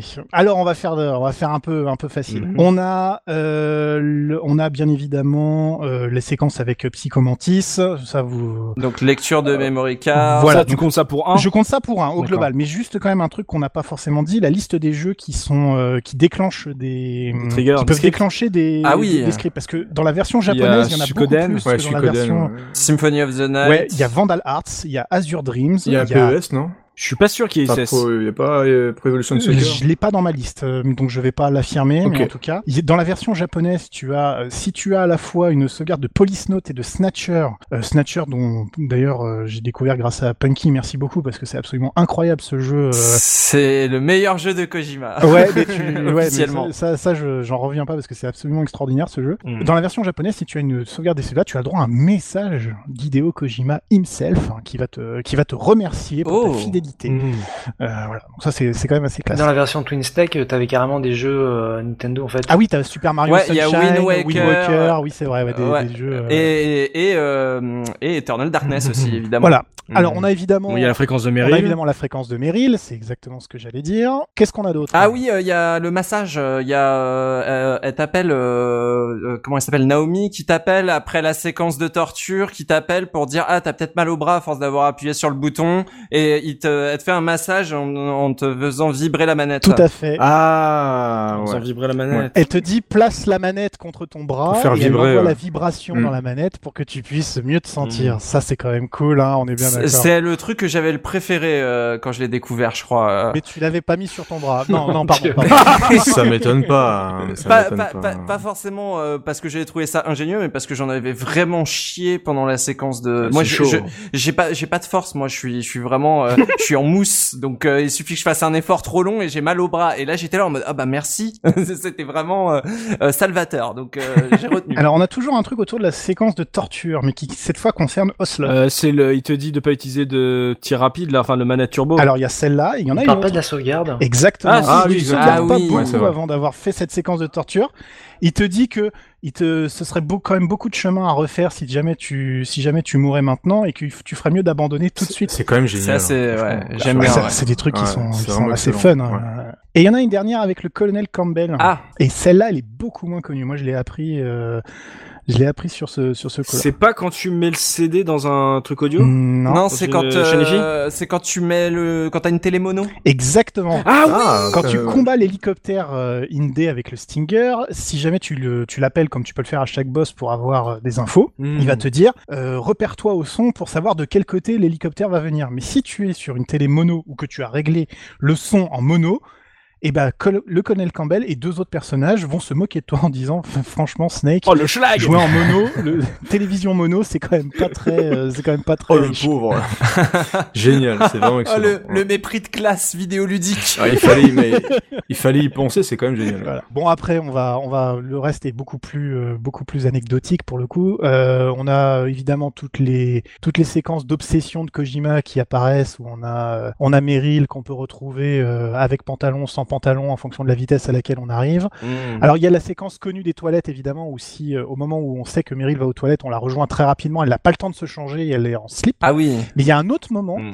Où, on, où, on peut, où on peut la voir dans, ce- dans cette tenue-là. Ah C'est ouais. au moment d'a- d'arriver euh, dans la cellule pour euh, interroger le chef du DARPA, donc on est vraiment au début du jeu. On peut regarder dans la première cellule par Oui. la... Par le petit trappe. Ça, ouais. j'avais On fait, ouais. faire. Ah, Elle est en train de faire des exercices. Des exercices, Ah, d'ailleurs, il y en a quatre différents. Si on sort et qu'on re-rentre, on a une séquence, euh, on a une séquence différente. Et si on y va cinq fois, là, elle elle reprend la boucle initiale. mais Ah ouais. Ah il a pensé à tout. Et bah, toujours avec Meryl, si tu te mets en vue subjective et puis tu la regardes de haut en bas, Tout à elle fait. te fait une réflexion. Elle rougit pas, non, aussi, à un moment. je Si si, elle rougit. Ouais. Elle rougit, ouais, tout à fait, elle rougit. Et si tu la frappes, elle te frappe euh, vraiment violemment aussi, puisqu'elle peut te tuer. c'est euh, ça un- sert quand t'es dans le, le niveau, dans la zone des loups. En fait, tu la frappes et tu te mets dans le carton. Et là, le, le loup, pour se, comme il peut pas te, te, te croquer, il te pisse dessus et du coup, euh, si tu peux pas te faire attaquer, et bah hop, maintenant t'as le tu as carton, euh, carton plein voilà. d'urine quand t'as pas encore le mouchoir de Sniper Wolf pour te permettre de, de traverser la zone euh, euh, sereinement. Tout à Il fait. est fort. Tout Il à fait. fort. On n'a pas parlé un peu de, de, de choses euh, traditionnelles qui sont le, le speedrun et, les, et le tool assisted speedrun. Ah oui. euh, Il y a quand même pas mal de choses euh, intéressantes dessus. Alors c'est la première fois que je suis confronté à cette situation. J'ai un temps de speedrun inférieur à un temps de tasse. C'est, j'avais jamais vu ça. c'est, c'est assez extraordinaire. Ouais, ça me paraît pas logique. Et je t'explique pourquoi. Parce qu'en fait, le TAS euh, de référence euh, autour de Metal Gear Solid, c'est un run qui a été réalisé par The Englishman en juin 2016. Donc on est quand même sur quelque chose de relativement récent. Ouais. Euh, c'est le fameux run qui est commenté sur euh, par Cœur de Vandal et Reel Me Up dans 80 miles euh, par heure. C'est un run donc Any% qui est fait en 1h 02 minutes 31 secondes. Et en fait, à partir du moment où cette run a été posée, en fait, c'est une grosse amélioration. Il y a eu beaucoup, beaucoup de tasks qui ont été faits. Le jeu n'a plus du tout intéressé les, les, les, les runners de tasks. Ils sont plutôt passés sur du, sur du Metal Gear 2, 3, etc. Et en fait, le, le, le run n'a jamais été battu. En revanche, dans la, euh, sur le speedrun traditionnel, il y a des records qui tombent très régulièrement. Et en fait, ça vient d'un problème de classification du NI%. C'est-à-dire que le NI% euh, de Metal Gear, il a été battu il y a encore euh, trois mois. Ouais. euh, en 1 heure, 1 minute et 40 secondes, donc on n'est pas sur une grosse différence, hein. c'est, on, parle de, on parle de 50 secondes de différence, mais en fait le, le record est, est- est très souvent amélioré pour des histoires de bugs qui sont trouvés, et notamment grâce à la version PC, c'est un truc qui est assez incroyable. Alors cette version PC, La version PC est tellement pétée qu'en fait, le record du monde aujourd'hui, 1% sur euh, Metal Gear Solid, est à 39 minutes. On peut faire des skips, on peut, on peut skipper presque 20 minutes du jeu dans la version j'ai vu ça, c'est n'importe Et quoi. certains des skips, et certains des skips qui existent, en fait, ont ré... maintenant certains joueurs arrivent à les transposer en partie dans la version PlayStation. Ah ok. Et donc, les records du NI% PlayStation tombent, et mais personne ne veut se faire chier à refaire un TAS avec ça. Donc, parce que le- les bugs en question sont assez moches en l'occurrence. Hmm. C'est du out of bound euh, très euh, très simple où tu déclenches une cinématique que tu es censé avoir que plus tard dans le jeu. Et donc, t'as eu un record NI% de plywood qui date de août de cette année, août 2019, en 1 heure 1 minute 49 secondes, et qui est 50 secondes plus rapide que le que la version. TAS qui est officiellement recommandée, euh, qui est offi- officiellement enregistrée aujourd'hui sur euh, TAS. euh, Pour un, pour un, Tasse pour un vidéo, jeu de ce calibre, ouais, c'est marrant, c'est marrant que personne se dise euh, il faut. C'est assez étrange. Alors, peut-être que peut-être que je n'ai pas fait assez de recherches, mais je peux vous dire que j'y ai passé beaucoup de temps parce que quand je suis tombé là-dessus, j'ai dit je peux pas, je peux pas lancer ça. Mais j'ai rien, mais je, je- je n'ai pas de preuve qu'un TAS ait été fait plus rapidement que celui-là. Et aujourd'hui, on a des records du monde Any% classique qui dépasse celui du TAS. Eh ben. Voilà, c'est c'est assez, c'est assez fou. Et il faut savoir aussi qu'il y a une version euh, All Bosses qui, est faite, euh, qui a été faite, où là on est plutôt sur du 1h32 Ouais. en version PSX et 1h07 en Il y a version, une demi-heure euh, en d'écart. version PC. Alors sachant que sur la version PC, il y a 4 il y a quatre honneurs. Ouais. Donc, on n'est pas non plus sur un gros gros marché. Ok. Donc euh, c'est c'est c'est assez euh, assez sympa. Et je voudrais juste terminer avec euh, deux petites choses. On avait parlé tout à l'heure du marketing un petit peu sur, euh, sur Metal Gear Solid. Il y a quand même près de 12 millions de démos de Metal Gear Solid qui sont sortis en 98, qui ont euh, fortement contribué euh, à, la, à la visibilité du jeu, pour un budget total de 8 millions de dollars en marketing. Ce qui est pour l'époque assez exceptionnel quand même, et je pense Il qu'il n'y y a a pas une pub magazine avec ça, quoi. Ah, mais c'est- eh, ils ont mis l'accent sur le gameplay, c'est pas mal, c'est culotté quand même. Exactement. Quand, quand tu quand as confiance en ton jeu, tu mets une démo. Ouais, hein. Ouais, Alors il y avait un peu de budget télé aussi, hein. Faut, il n'y avait pas que le que cette Oui. démo, voilà. Et dernier point qui est pas vraiment une anecdote mais qui est intéressant, sachez que le jeu est disponible en sa version PC sur Abandonware France. Il est Oh. complètement téléchargeable avec. euh, Puis on vous l'a bien vendu. Hein. non mais je veux dire Vous pouvez jouer à aujourd'hui. trois manettes. Aujourd'hui, aujourd'hui. Ah oui, ah bah j'en ai pas parlé de ça. C'est vrai, tu, fais très bien de m'y faire penser. Le, le, il n'y a pas dans le dans le combat de Psychomantis sur PC le toute la tout l'aspect le- lecture de carte mémoire ni Il lit pas ce que t'as dans des disques Eh ben durs. non. Vous avez été téléchargé tel porno. non, alors que du coup, c'est vrai que Kojima aurait pu tout à fait faire ça. Mais surtout, euh, le jeu est compatible manette et clavier, et donc en fait, le switch de manette, c'est faire le jeu au clavier. Donc moi, quand je l'ai fait, bah, bien évidemment, je joue au clavier, donc je l'ai jamais vu. Ce, je l'ai jamais Ah. vu. Sur la version PC, le combat contre Psychomantis est d'une facilité incroyable si tu joues au clavier à la base. C'est vraiment la version Marc Repère, hein, votre truc. Hein. Euh, Gerfo, il bat Psychomantis et le, le mec il fait Je n'arrive pas à te lire Et Gerfo il doit se dire J'ai réussi un truc, je sais pas comment. je suis vraiment trop fort, les gars. je suis je suis vraiment trop fort, euh, sans faire gaffe. Est-ce que euh, il y a le massage avec le clavier? Non, ça marche pas. Frotte ta tête sur les touches. J'ai vu, une vidéo- j'ai vu une vidéo d'un Allemand qui tape sur son clavier comme ça en jouant à Unreal C'est comme ça qu'il a battu Psychomantis.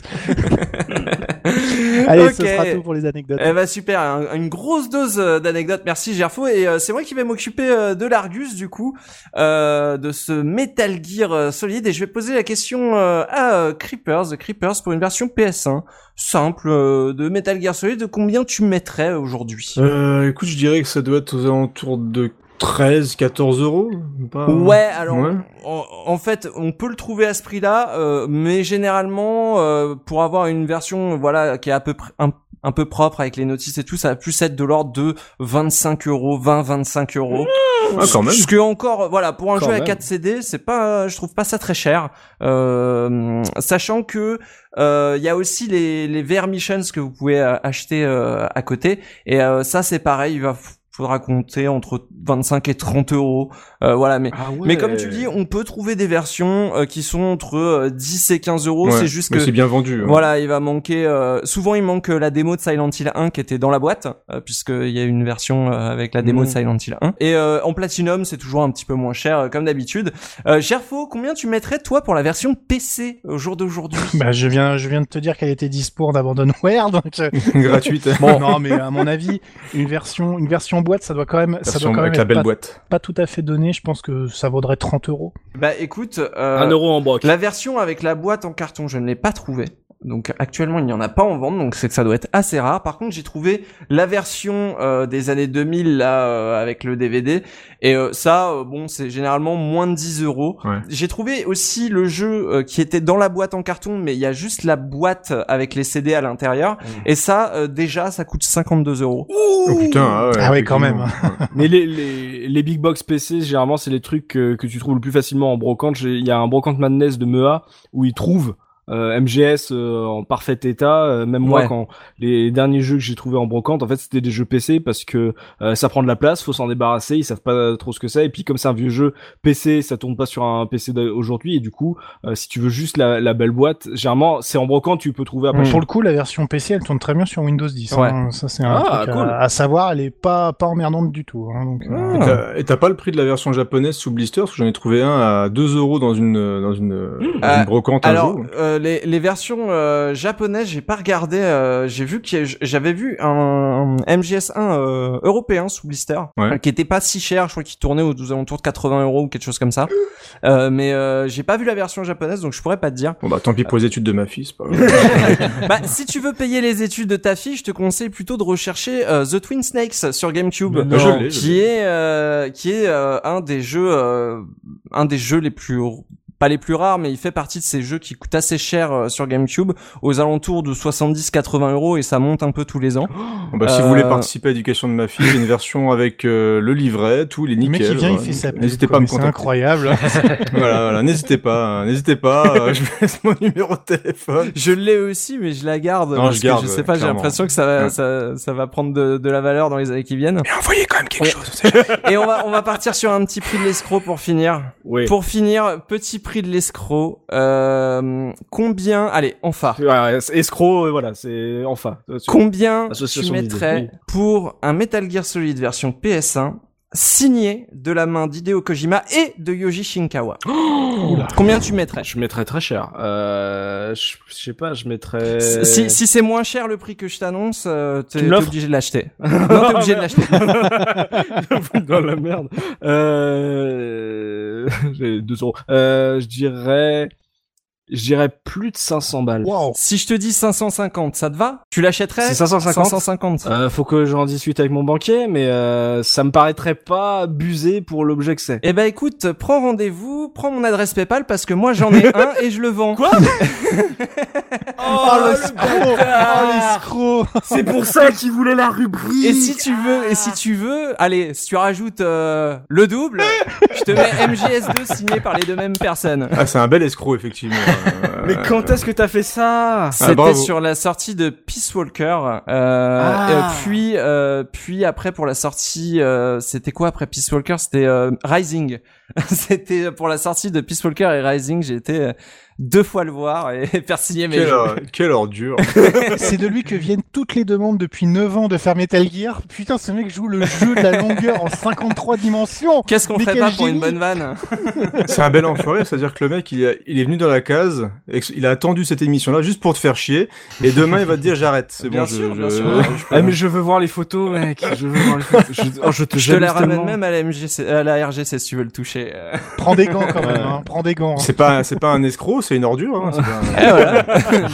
Écoute, j'ai besoin d'argent, j'ai une chaîne YouTube à financer, un chien à nourrir. Oh, je suis choqué. Merde. Bon, très bien. eh ben, c'est c'est là-dessus que va se conclure euh, ce podcast consacré à Metal Gear Solid. Je vais remercier euh, tous les participants. Euh, merci Enfa, Biscotte, Gerfo, euh, et puis merci surtout à notre invité Creepers. On te retrouve euh, chez VHS et Canapé comme d'habitude. Ouais, pour euh, parler de cinéma, cinéma bien sale, bien gras, bien musclé aussi. On parle de Commando, entre autres, on en a parlé un petit peu tout à l'heure, mais voilà, je suis obligé de le placer, c'est contractuel. Tu feras la bonne bise à tes collègues évidemment. Avec plaisir. puis nous, on se voit bientôt. En Et plus. en plus, on se voit bientôt, ouais, on se voit la Alors, semaine euh, ça prochaine. sera, euh, ça sera, ça sera déjà passé quand le- l'émission sera publiée, mais on, on va, de toute façon, vous en aurez, vous avez certainement entendu parler sur le, le site. On a participé à un, marathon un marathon. On nous là, actuellement, on l'a pas encore fait, mais je sais déjà que c'est inoubliable. Je sais Ah ouais, je- a été un des formidable. meilleurs événements qu'il y a eu. ouais. Mais en tout cas, merci de m'avoir invité, c'était vraiment Eh super. ben merci d'être venu. Tu reviens quand tu veux évidemment. Merci. Il nous reste à remercier nos auditeurs. Merci à tous de nous avoir écoutés.